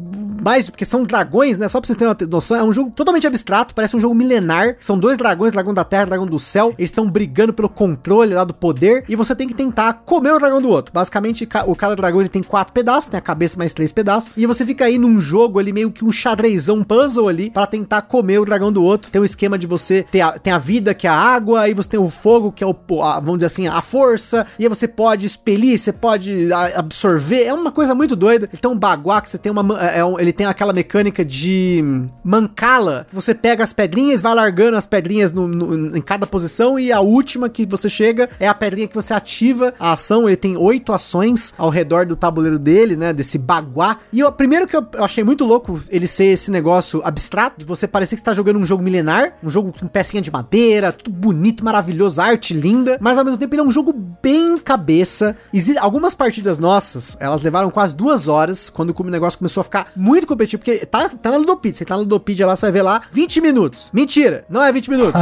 pode ser 20 minutos, mas ele pode se estender bastante, dependendo do nível de competitividade, de quanto você bloqueia, para onde você move, o que, que você faz. Fica aquele jogo de meio com cabo de guerra mesmo na mesa ali, você tentando, você pega o rabo do, do amigo, por favor, gente, não tirem do contexto, tá? Aí eu vejo do outro e tal, sei o que. Então, é um jogo que eu achei muito, eu tenho até hoje ele na coleção, eu, a gente comprou ele, acho que em 2018, se eu não me engano. Apesar de não jogar tanto quanto eu jogava antes, é um jogo que se eu coloco na mesa, eu me sinto feliz. Por isso que eu quis de novo indicar ele, mas ele já foi falado aqui no podcast, tem um episódio bem antigo dele, acho que é o episódio 40 e poucos que a gente gravou aí, tá lá atrás, no nosso feed. Então volta aí se você quiser conhecer mais sobre ele. E se eu não me engano, ainda tem mais de uma edição diferente dele ainda no mercado. Ele teve uma edição que é a edição normal, aí tem a edição deluxe e a edição premium, né? Eu tenho um meio termo entre essa deluxe e a premium. Eu não tenho tudo do jogo, mas eu tenho a versão, se eu não me engano, deluxe com os componentes da premium, mas a caixa era diferente. Enfim, é aquela coisa de jogo que saiu em Catarse, Kickstarter. E ele tem internacionalmente, hein? Ele foi lançado lá fora pela Thunder Griff Games, que é uma editora de muito jogo bonito. Eles fazem muitos jogos com produções bonitas. Então, fica a dica para você conhecer o Tal Long. É, a gente falou dele na, também naquele episódio sobre alternativas, né? Jogos Sim. que são alternativas, né? Que ele foi a tua alternativa ao Five Tribes, certo? É, que era jogos de foi. bancala, né? O que Exato. de jogo de bancala É. aí, jogo difícil de achar. Uma boa, não conhecíamos ainda, mas tá por aí na Tá lista. por aí. É, não é uma é. São qualidade, muitos tá jogos, aí, né? gente. Ah, É muito, ah, muito jogo, demais. muito jogo. Outro jogo que estamos jogando bastante e também está no nosso desafio das 10, que é o Jester, do Marcos Macri. Jogamos demais, nós temos a primeira edição, a terceira edição está saindo logo em breve, né? Uhum. Foi feita uma pré- pré-venda meio diferenciada ali, uma pré-produção dele. O Jester é um jogo, nossa, que jogão. que jogão. E, e hoje ele é bem jogado aqui em casa, mas ele ficou acho que quase uns dois anos parado na estante,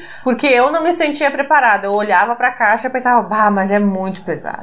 Mas aí eu fui melhorando, fui jogando muito mais jogos, né? Deu esse boom aí do, de 2020 pra cá. E hoje em dia também, dos jogos do Marcos Macri, ele é pra mim é um dos melhores, né? É que o Jester, ele tem uma coisa que me incomoda em certos jogos, no sentido de que se tu não joga ele com certa frequência, tu vai ter que ler todo o manual de novo. Uhum. Como a gente tenta circular bastante os nossos jogos, jogar bastante os nossos jogos, ele tava ficando muito parado. Aí toda vez que a gente ia botar ele na mesa, tinha que reler todas as regras de novo, pra ver setup e tudo mais. Aí, vamos jogar o Jester, vamos, mas eu vou ter que ler o manual, né? É, então eu ah, acho que essa era porque ele ficava na é, estante. eu acho que é um né? dos motivos, assim, e porque pra nós ele era um pouquinho pesado. Pra- Uhum. acho que talvez pra época a gente não tava pronto pra jogar o Jester, apesar de ele ser um jogo bem tranquilo hoje em dia. Hoje, né, Vini? É, mas ele. se vai, é um Ele jogo- é um euro médio, pesado, sei lá. Ele deve ser médio, né? Que o, o peso de jogo é uma coisa muito relativa. É. Sim, muito, sim. muito relativo de jogador a jogador, né? Tem jogo que tem gente que joga Terra Mística e diz que é um jogo leve, ou tem gente que joga Terra Mística é o jogo mais pesado do mundo, Uhum. sabe? Então é a percepção de cada um é de acordo com a experiência de cada um, né? Mas eu acho que o, o Jester, ele é um jogo de alocação de trabalhador ali com seleção de, de carta de, de local, né? Que tu vai baixar uma carta de local, tu vai fazer, vai lá naquele local e vai fazer alguma das ações disponíveis. Gosto demais. Faz tempo que nós temos aqui, nós temos a, como disse, a primeira edição, né? Bem, bem bacana e vale muito a pena. Vale, vale Funciona muito a pena também. mesmo. Outro jogo que funciona super bem pra dois, né? Geralmente se a gente vai falar de um jogo é porque o jogo funciona bem pra dois, né? É. Que é um do- dos princípios básicos pra ter entrar aqui em casa é o jogo funcionar bem pra dois jogadores. Não, e fica a menção honrosa aí pro próprio Marcos Macri, que tá aí Sim. capinando o mato do jogo de tabuleiro há muito tempo, lá com a MS Jogos. Ele teve jogo lá pela. Teve lá o Pássaros, lá, teve os jogos mais antigos. Teve lá o, o dos monstros, lá, o Vale dos Monstros. Vale dos Monstros tá na, tá na, minha, na minha listinha aqui, não- eu só citarei ele porque nós tínhamos, vendemos, tá pra sair uma versão nova ali. Eu tô super querendo essa versão nova do Vale dos Monstros, que é um joguinho muito divertido. Muito, muito divertido. Então fica aí essa menção novamente aí. Então, Macri tem muito jogo bacana. Muito. São jogos até mais pesados do que pra época que eles saíram, né? Acho que o público talvez não estava preparado pra absorver algumas coisas, mas hoje eu vejo que tem muito sucesso. Teve aí o Catarse do Dogs Card Game, que deu muito certo. Joguei o Dogs Card Game também, achei muito legal. O Pets também. É, eu tô vendo a galera receber o Pets aí com aqueles meeplezinho bonito, tudo customizado, aquela coisa, tudo muito da hora, né? Eu acho que o Pets, com certeza, quem tá adquirindo o Pets, acho que vale a pena dar uma olhada atrás no histórico do autor, né? A gente fala muito lá. Às vezes eu comento com o pessoal direto nas mensagens, falando assim: ah, eu gostei desse jogo. É, vai, dá uma olhadinha nos outros jogos que já foram lançados, né? Que já tá disponível, né, pra comprar. É, e é do Mac também o, o nosso jogo que a gente tem há mais tempo sem jogar e que a gente não quer vender ele porque a gente gosta demais. É. Que é o Viagem no Tempo. É um jogo que a gente adora ele, só que como ele é um jogo para três jogadores, ou três a cinco jogadores, eu inventei uma variante meio maluca para jogar de dois. é, a gente acaba não jogando. Funciona mais ou menos meia boca, mas só pra quem tava querendo muito jogar o jogo. Mas- Vamos ter que jogar o Viagem no Tempo, porque essa semana ainda a gente comentou Falaram dele, dele, né? voltou aqui de novo aqui no cast esse jogo, então vamos botar essa variante na mesa aí, Vamos Vini, e ver jogada. o que, que vai Mas acontecer. é porque também é um jogo que eu gosto demais É. ali, é um jogo muito matuto de jogar. Então, tá aí, o Mac é quase sempre sucesso. Eu não conheço nenhum jogo ruim do Mac, essa é a verdade. Essa é a verdade, é. Uhum. E acho que agora a gente pode passar, já que já, o Herdeiros do Khan é meu último, mas a gente já falou do Herdeiros do Khan. Já, eu, tô cansando de falar do Herdeiros do Khan, desculpa aí, mas você que tá ouvindo muito eu falar do Herdeiros do Khan, mas é, para mim ele é um jogo com impacto absurdo no nosso mercado. Então uhum. Então tenho que recomendar ele de novo. Mais uma vez, fica aí mais uma menção pro Herdeiros do Khan. Deixa eu citar um só por, por menção honrosa aqui, que também o jogo que veio junto com o Herdeiros do Khan, que foi o Totem Monstros, que nós não esperávamos nada do jogo, eu não conhecia nada. Na verdade, né, é o jogo que eu fiquei mais sem saber o que, que esperar daquele jogo. Sim. Né, do Totem Monstros, na mesma uhum. época lá do, do, Daniel Martins. Isso. E do Leandro. Leandro Pinto, acho que é o, o nome do outro, do outro moço. Nossa, que joguinho gostoso, é um jogo de peteleco, que tu tem que petelecar, tu vai ter que dominar o topo da colina ali. Tu vai ter teus personagens, fazia teus tempo, dados. Fazia tempo que eu não dava risada, tanta risada jogando o jogo. É. Joguei, joguei com a minha irmã também esses tempos, ela nervosa, dando as petelecadas assim, ah, meu Deus, meu bicho vai, vai se matar, vai sair voando pelo precipício. Muito gostoso é. o Totem Monstro. Um né? family game da nossa estante, uhum. que com certeza a gente apresentou ele pro nosso afilhado de 5 anos, ele tinha na uhum. época, e também prestou atenção nas regras e tava competindo demais contigo. Joguei, jogamos com a regra uhum, total, né? Com todo o jogo na mesa, assim, muito bom mesmo. Fica a nossa menção aí. Totem Monstros também é da estrela, né, da linha Premium. Também, ah, tu acha ele por sei lá, tava 40, 50 reais é, agora, tava né, super na, na Amazon. Não, já que você falou de jogo de peteleco, fazer mais uma menção rosa aqui, que é o Dai Dai Dai. Dai Dai Dai. Dai Dai Dai, também outro jogo de peteleco, lá do Kaká e do Romulo Marques também, joguei ele num evento, queria jogar ele mais, mas a Carol não é muito fã de jogo de peteleco. Acho que o único jogo de peteleco que deu certo aqui é um jogo que chama Caveman Curling, mas é outra história. Isso é uma história um outro cast, mas é porque é aquela questão de perfil, ela não curtiu muito uhum. jogos de peteleco, não é a praia dela, mas fica a menção rosa pro Dai Dai Dai, que também é um jogo que eu gostei bastante. Ele tem o esquema lá de você empilhar dados, você dá o petelequinho para você colocar, derrubar a torre do amiguinho lá tal. E bonito, arte bonita, né? Demais. Nossa, muita, muita variedade, vários tabuleiros diferentes ali, tu pode ter muita variedade de, de jogo, super bacana também. Então acho que agora a gente poderia mandar agora aquela letra dos jogos que ainda não saíram, pelo menos até a data desse cast. Tem jogos aqui que ou já saíram e você tá ouvindo e saiu perfeito, que lindo, maravilhoso. Na data que esse cast sendo gravado, não saiu o jogo. E tem jogos que não tem nem previsão. Às vezes é um jogo que a gente jogou só o protótipo, que a gente conheceu só o jogo de forma digital. Então, a minha primeira menção aqui é de um jogo que, da data que esse cast tá saindo, é provável que já esteja na mesa de todo mundo que levou, que é o Brasil Imperial. A gente espera, pelo menos da data que esse cast tá saindo, que é janeiro de 2022. A gente tá gravando em dezembro, né? Que vocês sabem que o Gambiar tem um pouco de antecedência para gravar os casts, né? Para dar tempo da gente editar e publicar e tudo mais. Muito profissionalismo. Aqui, aqui, tem que ser, porque senão eu fico louco, né? Senão não tem como eu publicar tudo que eu publico no ritmo que eu publico, né? Então, minha primeira menção: Brasil Imperial, um jogo que está fazendo um tremendo de um sucesso internacional. Eu tô vendo influenciadores de países que eu não sei nem que idioma que é, uhum. com cópia do jogo, mas aqui no Brasil deu problema lá no porto, o porto mandou o, o navio voltar pra água e dar rolê, e depois pra voltar pro porto. Então, na data que esse cast tá saindo, as nossas cópias ainda não estão, mas se chegar, eu vou fazer cast dele, porque é um jogo lindo, um jogo maravilhoso, um jogo que ficou anos aí em playtest pelo Zé. E, gente, é um jogo, como eu falei, esse sucesso internacional não é à toa. É um jogo que tá sendo muito falado lá fora, porque é um jogo bom, né? É aquela coisa assim, né? Eu tô falando que o jogo é bom, mas não joguei. Pode ser que eu ah. chegue aqui e dê errado. Não sei. Eu joguei ele, joguei com o, com o Zé na mesa, uhum. né? A gente fez um playtest. Ganhei, ou dizer já que eu, que eu ganhei a partida, mas ele é um jogo de. Ele é um 4x, né? É, falam que é um Euro X, né? Euro X, tem esse negócio Sim, é, todo, ele, né? ele, é um 4x leve, né? Gostei demais, olha. Fui, fui surpreendido pelo, pelo jogo, pela elegância. Ele é um jogo muito elegante. Tá? Dá pra ver aonde, da onde que tá vindo todo esse, esse frisson que tá acontecendo lá fora, né? Sim, todo mundo que eu conheço, todo mundo, não teve uma pessoa que jogou esse jogo e não falou bem dele. Ou falou muito bem, ou no mínimo bem. Uhum. Então, assim, eu já tinha, eu já conhecia um pouco do jogo, eu já tinha visto reportagem sobre ele. Depois, quando saiu o manual, eu li manual, eu vi gameplay, eu vi lá no Covil, eu vi no Jack. Eu falei, gente, esse jogo é certeza. Peguei na pré-venda, estou no aguardo. Mas, de novo, se na data desse cast já tiver saído, então me desculpe pela temporalidade atrasada, que a gente tá no futuro do passado aqui, né, falando com vocês. Então fica a minha primeira dica aí. Jogo que você que tá aí fora do Brasil provavelmente vai ter acesso a uma cópia. Ele saiu na Alemanha, ele saiu não sei aonde, tudo quanto é lugar eu tenho visto aí. Eu não sei se ele saiu no, no, aqui no, no Ocidente, nas Américas, aí no, nos Estados Unidos, Canadá, não sei se ele saiu nesse país, mas eu sei que lá na Europa ele tá fazendo um, sim, um sucesso estrondoso. Tem até em chinês. Eu vi outro dia o Zé postando lá, resenha em chinês. Falei, caraca, mas até onde que o jogo foi? Bom, vamos lá. Eu acho que é agora o jogo que eu mais estou esperando, o que eu pirei quando eu joguei, que foi o Levitadores do Teruya. Né? É um jogo, uhum. nossa, foi um jogo que me explodiu. Eu não, eu não, é que eu não sabia nada do jogo, né? Então eu gosto de chegar nas coisas sem saber nada, porque aí é só surpresa. Eu não gosto de levantar expectativas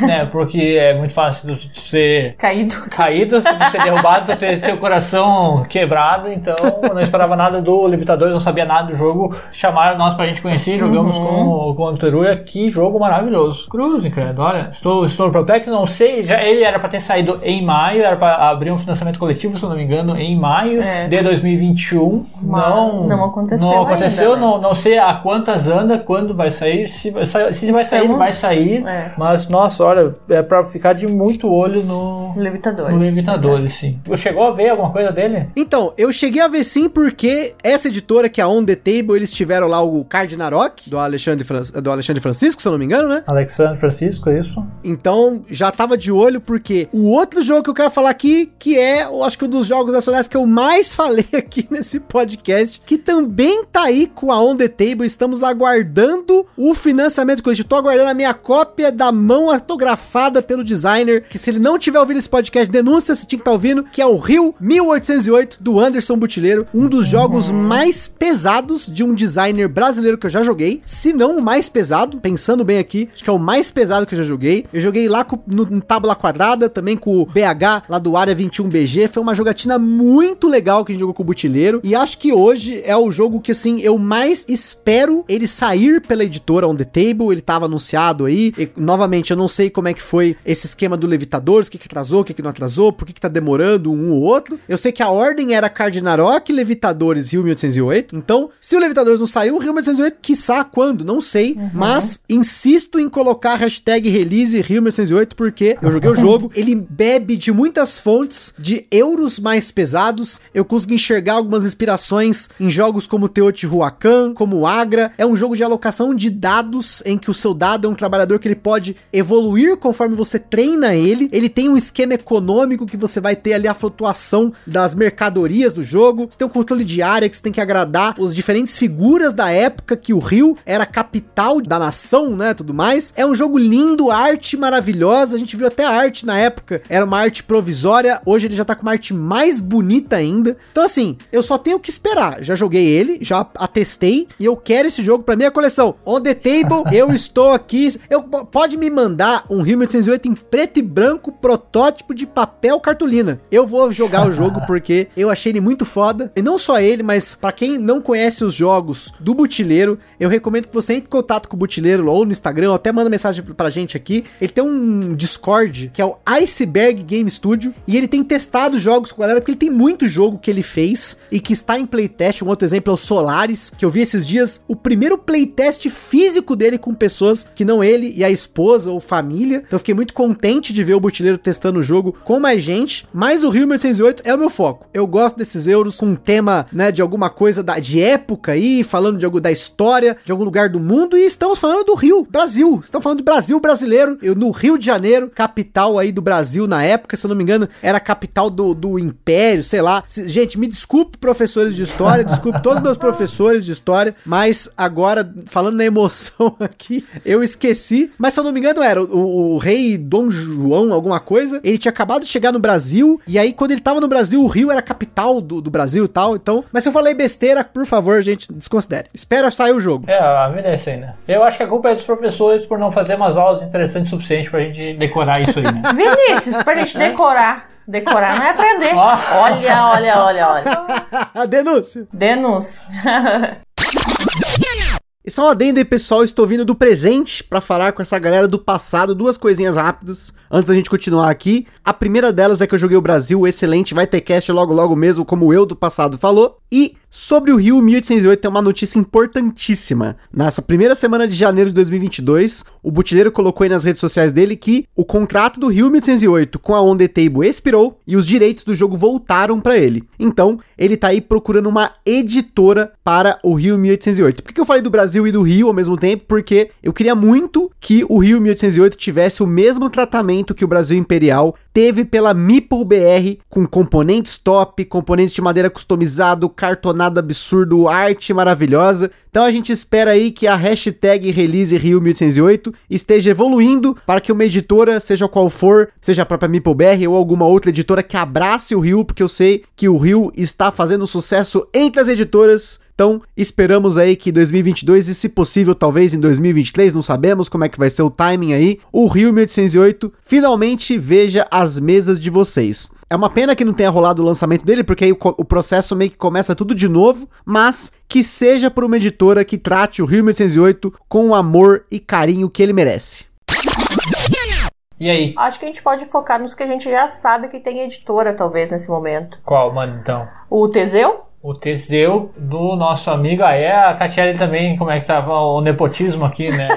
Teseu do Ederson Aires. Ele já foi lançado de uma forma maker, né? Ele já Isso. tinha lá feito. é, como, é que, como é que chama? Como é que é tipo de lançamento? Pô, Ele é quase um print and play, só que ele vendia, né? Sim, ele Fazia mesmo toda uma produção fazia. muito ele bonita. fez em lá feito em e- casa. É, né? em MDF e tudo mais, vendeu, Uhum. mas ele vai sair em algum momento pela Conclave. Certo. Certo? Nossa, ele é um jogo de, de seleção de, de ação. Tu vai ter tuas cartinhas ali. Essas cartas vão ter um número de iniciativa. Vai todo mundo baixar a carta ao mesmo tempo. E quem tiver a carta de número mais baixo ali vai agir primeiro. É. Com o objetivo de. Vai ter um, um tabu, o tabuleiro. É um tabuleiro móvel. Que ele vai ter como se fosse um, um labirinto. Que a história do Teseu e o Minotauro, né? Para quem prestava atenção nas aulas de história, veja só. Veja só o gancho aí, olha aí, ó. Ah, mas aí é mitologia da hora, né? Todo mundo prestar atenção em mitologia, né? Vai, isso é verdade. né? E teu objetivo é chegar no meio do labirinto, pegar um tesouro e só tá correndo fora. Certo. Tentando fugir o máximo do, do Minotauro e de outras criaturas, como medusas ou- e outros bichos que talvez apareçam, né? Ele é um jogo que também tá sendo cogitado para lançar lá fora, tá? Nesses, nesses trâmites aí do lançamento lá fora, que eles querem fazer uma, uma produção top, com miniatura bonita. Porque cabe no mais, jogo né? toda essa função de miniatura, né? A gente jogou ele online, né, pelo Tabletop e já foi bacana demais. Uhum. E tô, tô com hype.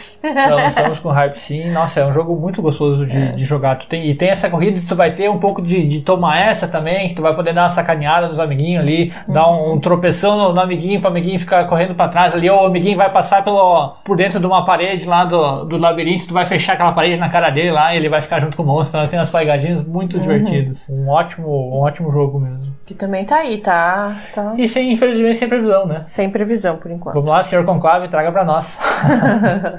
O outro que eu vou falar é outro que não tem previsão, mas eu, eu joguei um protótipo mega avançado dele na época, que é o Witchland. É um jogo do Arthur Uhum. Caçulho de Oliveira. A gente testou ele num evento também. Arte do Diego Sá. Diego Sá desenha demais. O cara é foda, né? Mas, com perdão na palavra, o cara é muito bom. E é um jogo que ele é, é um jogo semi-cooperativo, que você vai estar lutando com uns bichos ali, você vai coletando item e tal. É o tipo de jogo que na época a gente jogou, a gente tava muito na pira. Ele é um jogo que foi desenvolvido pela Tiki Games, né? Que é um estúdio de jogos. Mas, infelizmente, faz uns dois anos que a gente jogou esse jogo. Não tem previsão de sair por alguém e tal. Infelizmente, não sei porquê, porque é um jogo que na época que a gente jogou, ele já tinha um desenvolvimento muito bom. A gente jogou ele em quatro jogadores. Queria ter jogado em dois, mas não dava tempo de jogar no evento. Nem na Ludopedia tem tanta coisa sobre ele. Eu cheguei a ver a- as artes dele muito bonitas. Na Ludopedia quase não. Tem uma imagem lá que é uma imagem bem feia de uma capa antiga dele, mas você tem a capa, vamos dizer assim, mais bonita dele. É um, um bicho lá com umas- uns anel em volta tal. E ele me lembrou muito na época, a gente tava jogando bastante o Bloodborne card game. Não tem nada a ver, tá? Mas por conta de ter esse esquema do semi-cooperativo, você tinha que andar pelo tabuleiro, você lutava com os moços, você fazia umas conquistas, você evoluía. De novo, é um pouco parecido com essa coisa de evoluir o personagem. Eu gosto muito dessa coisa de você ter o seu personagem, comprar coisas pra você melhorar ele. Você tinha um gerenciamento de umas poções dele e tal. Muito bonito esse protótipo que a gente jogou. Muito bom de jogar. O tempo de jogo na época tava muito legal. A gente jogou ele uma hora e meia por aí. Com explicação de regra, em quatro pessoas, seja mesa cheia, mas não sei o que se deu do jogo. Eu tenho até o Arthur do Facebook, às vezes fico curtindo foto dele lá, mas o jogo em si, infelizmente, não sei. Estamos esperando uma editora aí. Queria muito poder jogar novamente esse jogo. Falando então do Diego Sá, nós jogamos um dele, é, do Diego e da esposa dele, Andressa, que é o Jardins. É. Né? Tivemos a oportunidade de jogar. Nossa, também o jogo tá redondíssimo já. É, eu acho que entra ali naquelas indicações e coisa para quem tá ouvindo e desbravar esses tantos designers nacionais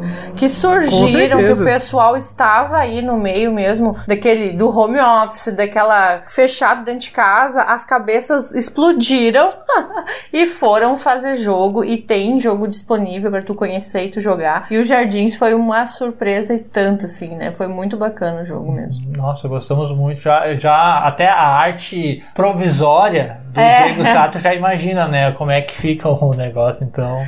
É, mas é um dos jogos que jogamos que é, está em playtest ainda, é, né? Está tem, em desenvolvimento, é, não tem, não tem ainda, pelo que a gente sabe no dia de hoje, não tem uma previsão, infelizmente, de ser lançado. É, outras duas menções que eu queria fazer são jogos que eu não joguei. Eu conheci os jogos ou através de alguém, ou cheguei a ver algum vídeo deles. Na época da Spiel, um deles estava sendo apresentado, eu vi um vídeo lá na São Jog. São dois jogos bem mais pesados do que a média dos jogos lançados por designers brasileiros aqui no Brasil, que é o jogo Dragon Fest do Jairo Teixeira. Um jogo lindo, mas pesado, gente. Nossa, ele parece até esse Bitoco que saiu agora uhum. pela Devir lá fora, tava na Spiel 2021. Lindo, tabuleiro, o negócio do, da dança dos dragões lá. É... Nossa, o jogo é muito legal. É um cenário de fantasia, né? E você tem um esquema de você adestrar dragões. Imagina como treinar seu dragão heavy game. Bom, então, bom demais. Fazendo uma pequena brincadeira aí, né? E a ideia é que tem uma feira especializada em dragões do jogo. É um jogo de 2 a 5 jogadores. As pessoas que jogaram ele, playtestaram ele, me falaram muito bem desse jogo, mas infelizmente não joguei porque tem essa coisa do jogar online que hoje é o que eu não faço, eu já não tenho tempo para jogar os jogos que eu tenho físico online, então tá mais difícil ainda. E o outro jogo que é esse que eu falei, que foi apresentado na época da Spiel 2020, também é um jogo de 2 a 5 jogadores do Luiz Moraes, que é o Canastra, que é um jogo sobre produção de queijo artesanal mineira. Imagina que beleza! Tem que ter uma tábua do lado de queijos e salames e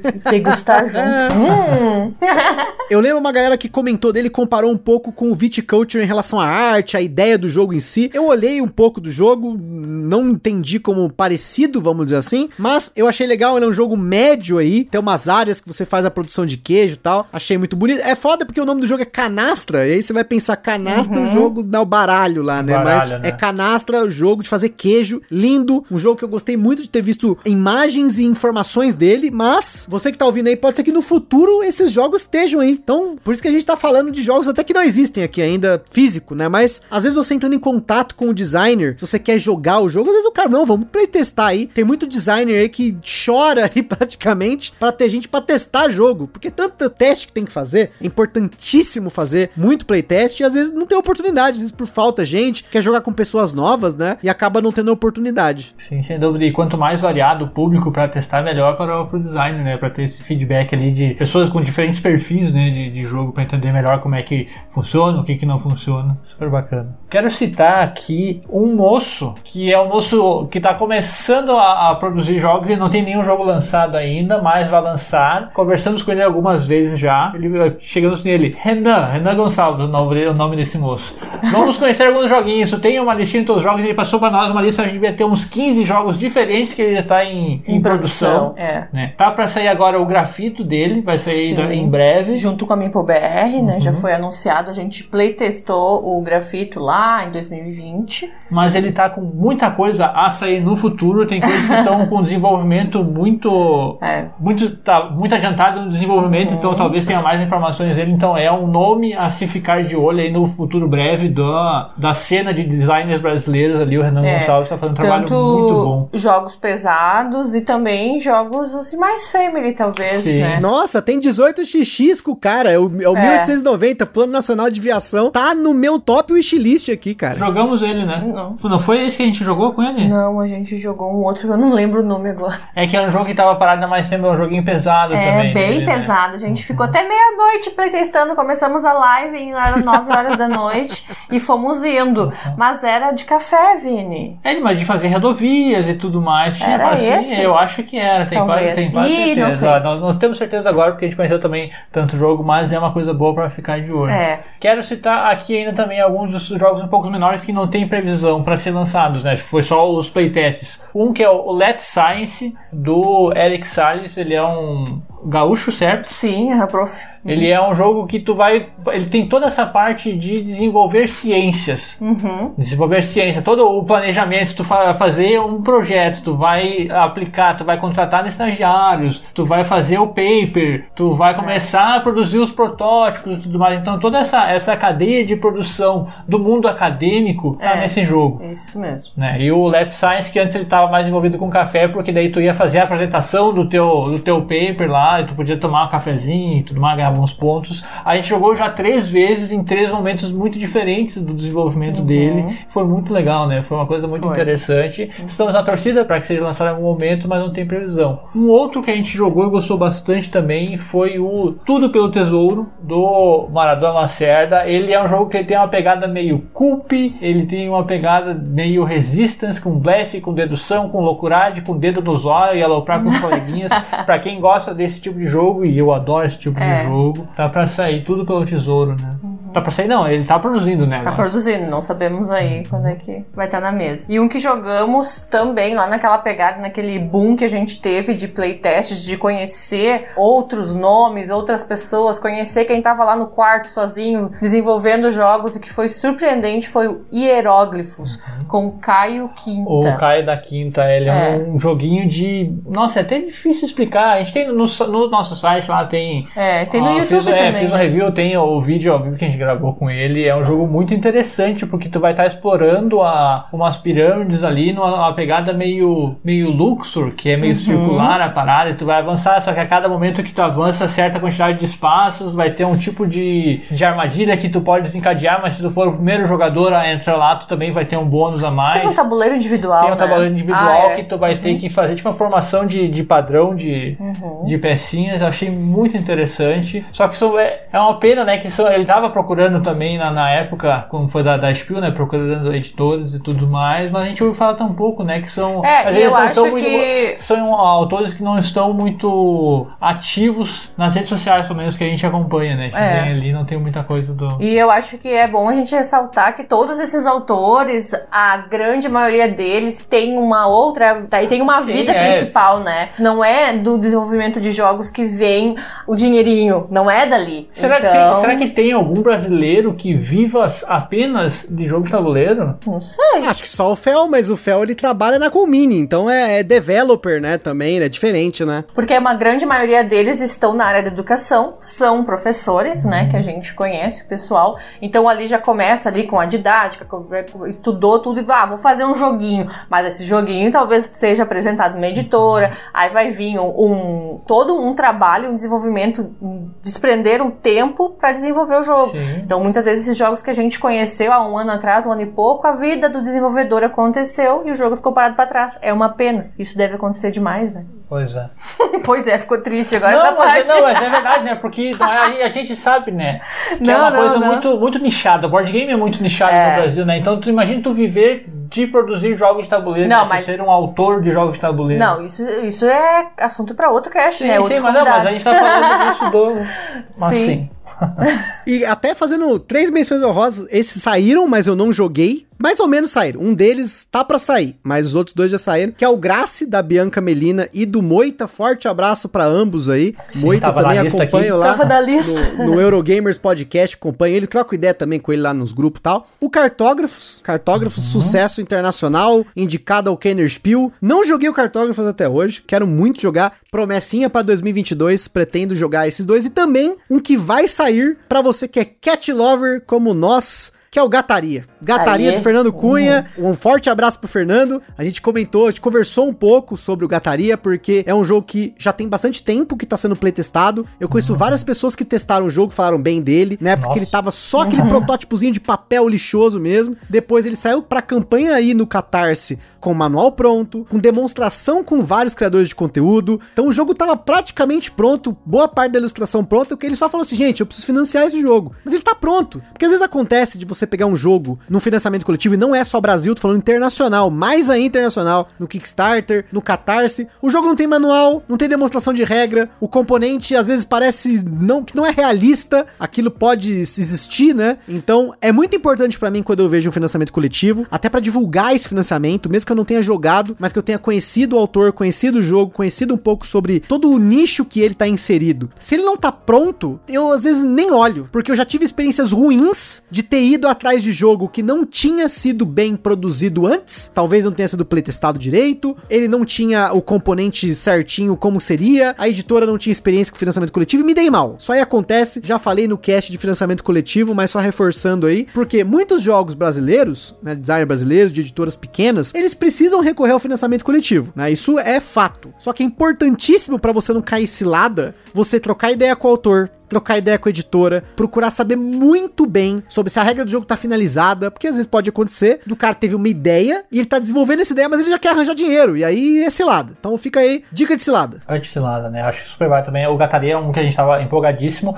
Nós conhecemos também naquela primeira versão, não sei se é a primeira versão, mas foi uma versão bem antiga que jogamos, uhum. e jogamos agora ele muito recentemente também com, com o Fernando. Jogamos então, online. É, né? Foi muito legal ver essa evolução que teve o Gataria e o quão pouco ele mudou, sabe? Sabe? Da época que a gente tinha já estava muito sólido, já via todo o jogo já estava ali. Faltava só o polimento, só arrumar essas arestazinhas. Aí mais com a, com a arte agora da Mariana Teixeira, o jogo ficou lindo demais, está uhum. bonito demais. Estamos agora só aguardando chegar. Só né? aguardando nossa cópia aí e hype. E do Fernando Cunha, já que estamos aí falando desse do Coragem, o Bioma também jogamos muito divertido, né? Uhum. Que, é, uhum. que é dele, tá só na, nas fases de playtests aí. Mas já está ganhando prêmios, uhum. né? Em vários. Desses circuitos de, de playtests aí, de protótipo uhum. e tudo mais. Então o Bioma é um bom jogo para ficar de olho.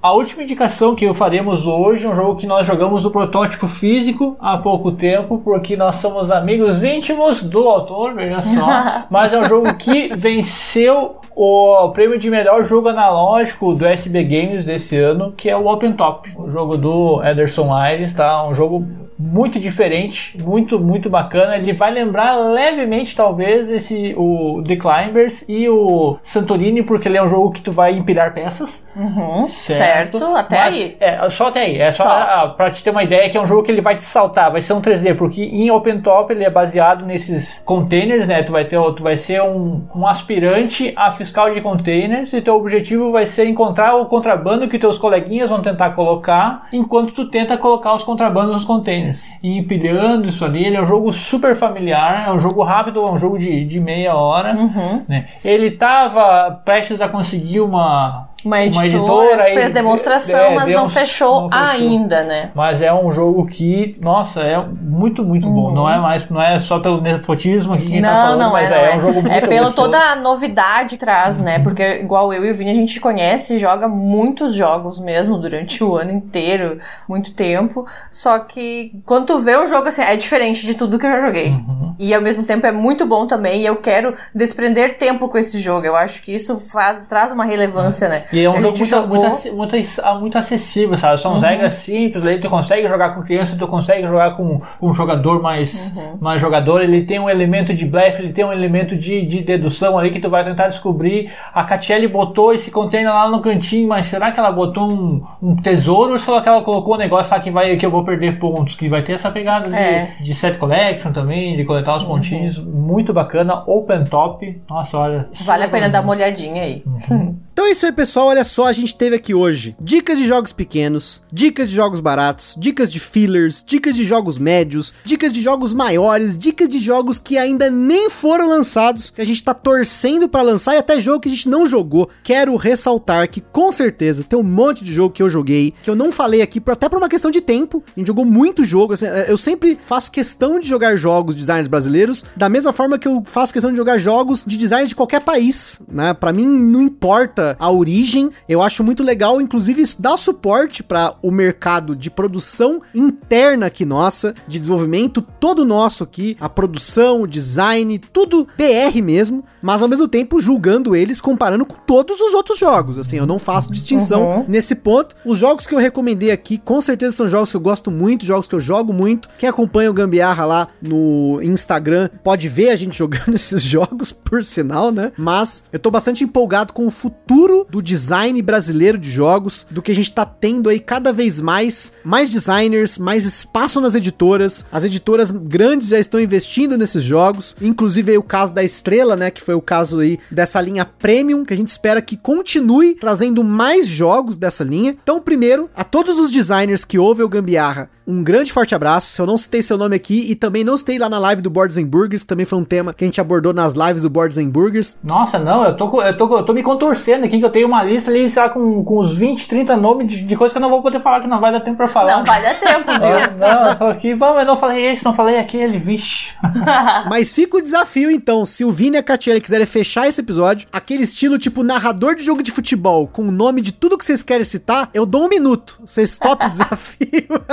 Não, não, vou deixar senão vai acabar ainda saindo os jogos que não vão estar aparecendo aqui, que a gente queria muito que aparecer, melhor não. Deixa lá, segue nós lá no Jogo 2 é, que nós vamos estar falando. Eu acho que, pra finalizar nesse estilo assim, bem rapidão mesmo, eu acho que se tu tem um tempinho livre, tá escutando o podcast quer playtestar, entre em contato com o pessoal, porque como a gente falou antes, tem necessidade de pessoas para playtestar jogos, e tem muitos jogos sendo feitos. E se tu é guria, tu é mulher, tu joga jogos de tabuleiro, segue lá arroba mulheres tabuleiristas, que toda segunda-feira, de noite, as gurias estão playtestando jogos de mulheres, com mulheres na mesa, com a gente trocando ideia lá, tá sendo bem bacana mesmo. Eu acho que essa aqui é a dica para fechar. E entre em contato com o pessoal, porque a melhor parte, eu acho, de ser jogo nacional é tu tirar dúvida com o autor do jogo. Tu manda uma mensagem lá por direct, alguma coisa, ai, como é que. Será que eu fiz certo? Será que não fiz Ele vai é te muito, responder. É muito acessível, né? A gente é. tem essa vantagem agora, estando aqui, manda mensagem pro próprio autor ali que ele vai te responder. Olha, é muito uhum. difícil não responder. Talvez não responda na hora, né? Porque não tem tempo de estar na hora, mas eu acho que é, é muito tranquilo ter, é.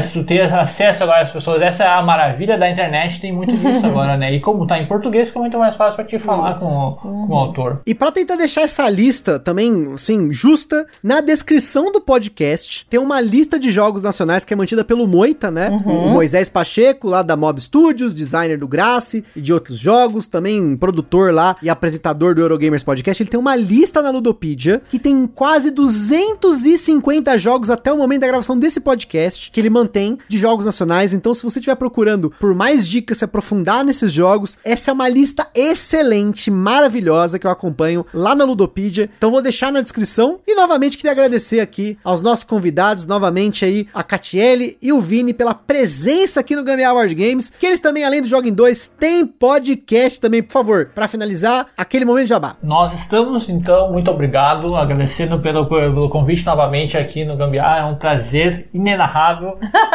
Ainda aqui. mais com esse tema, eu acho que fecha muito com nós, né? Adorei o convite, sim. É sempre muito bom falar. E todas as segundas-feiras, a partir das 9 horas da manhã, estamos ao vivo nos seus. Não é ao vivo, vivo, nada.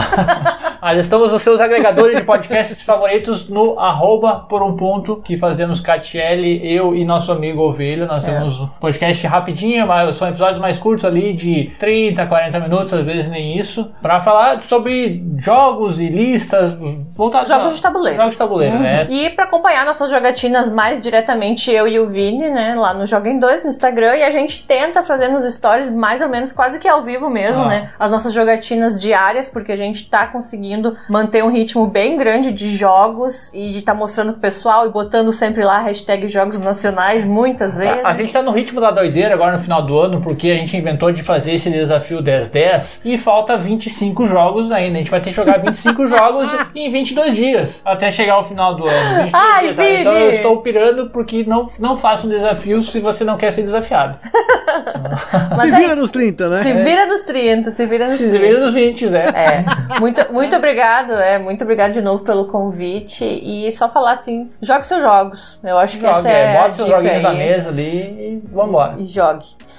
então é isso aí, pessoal. Aquele forte abraço e até a próxima.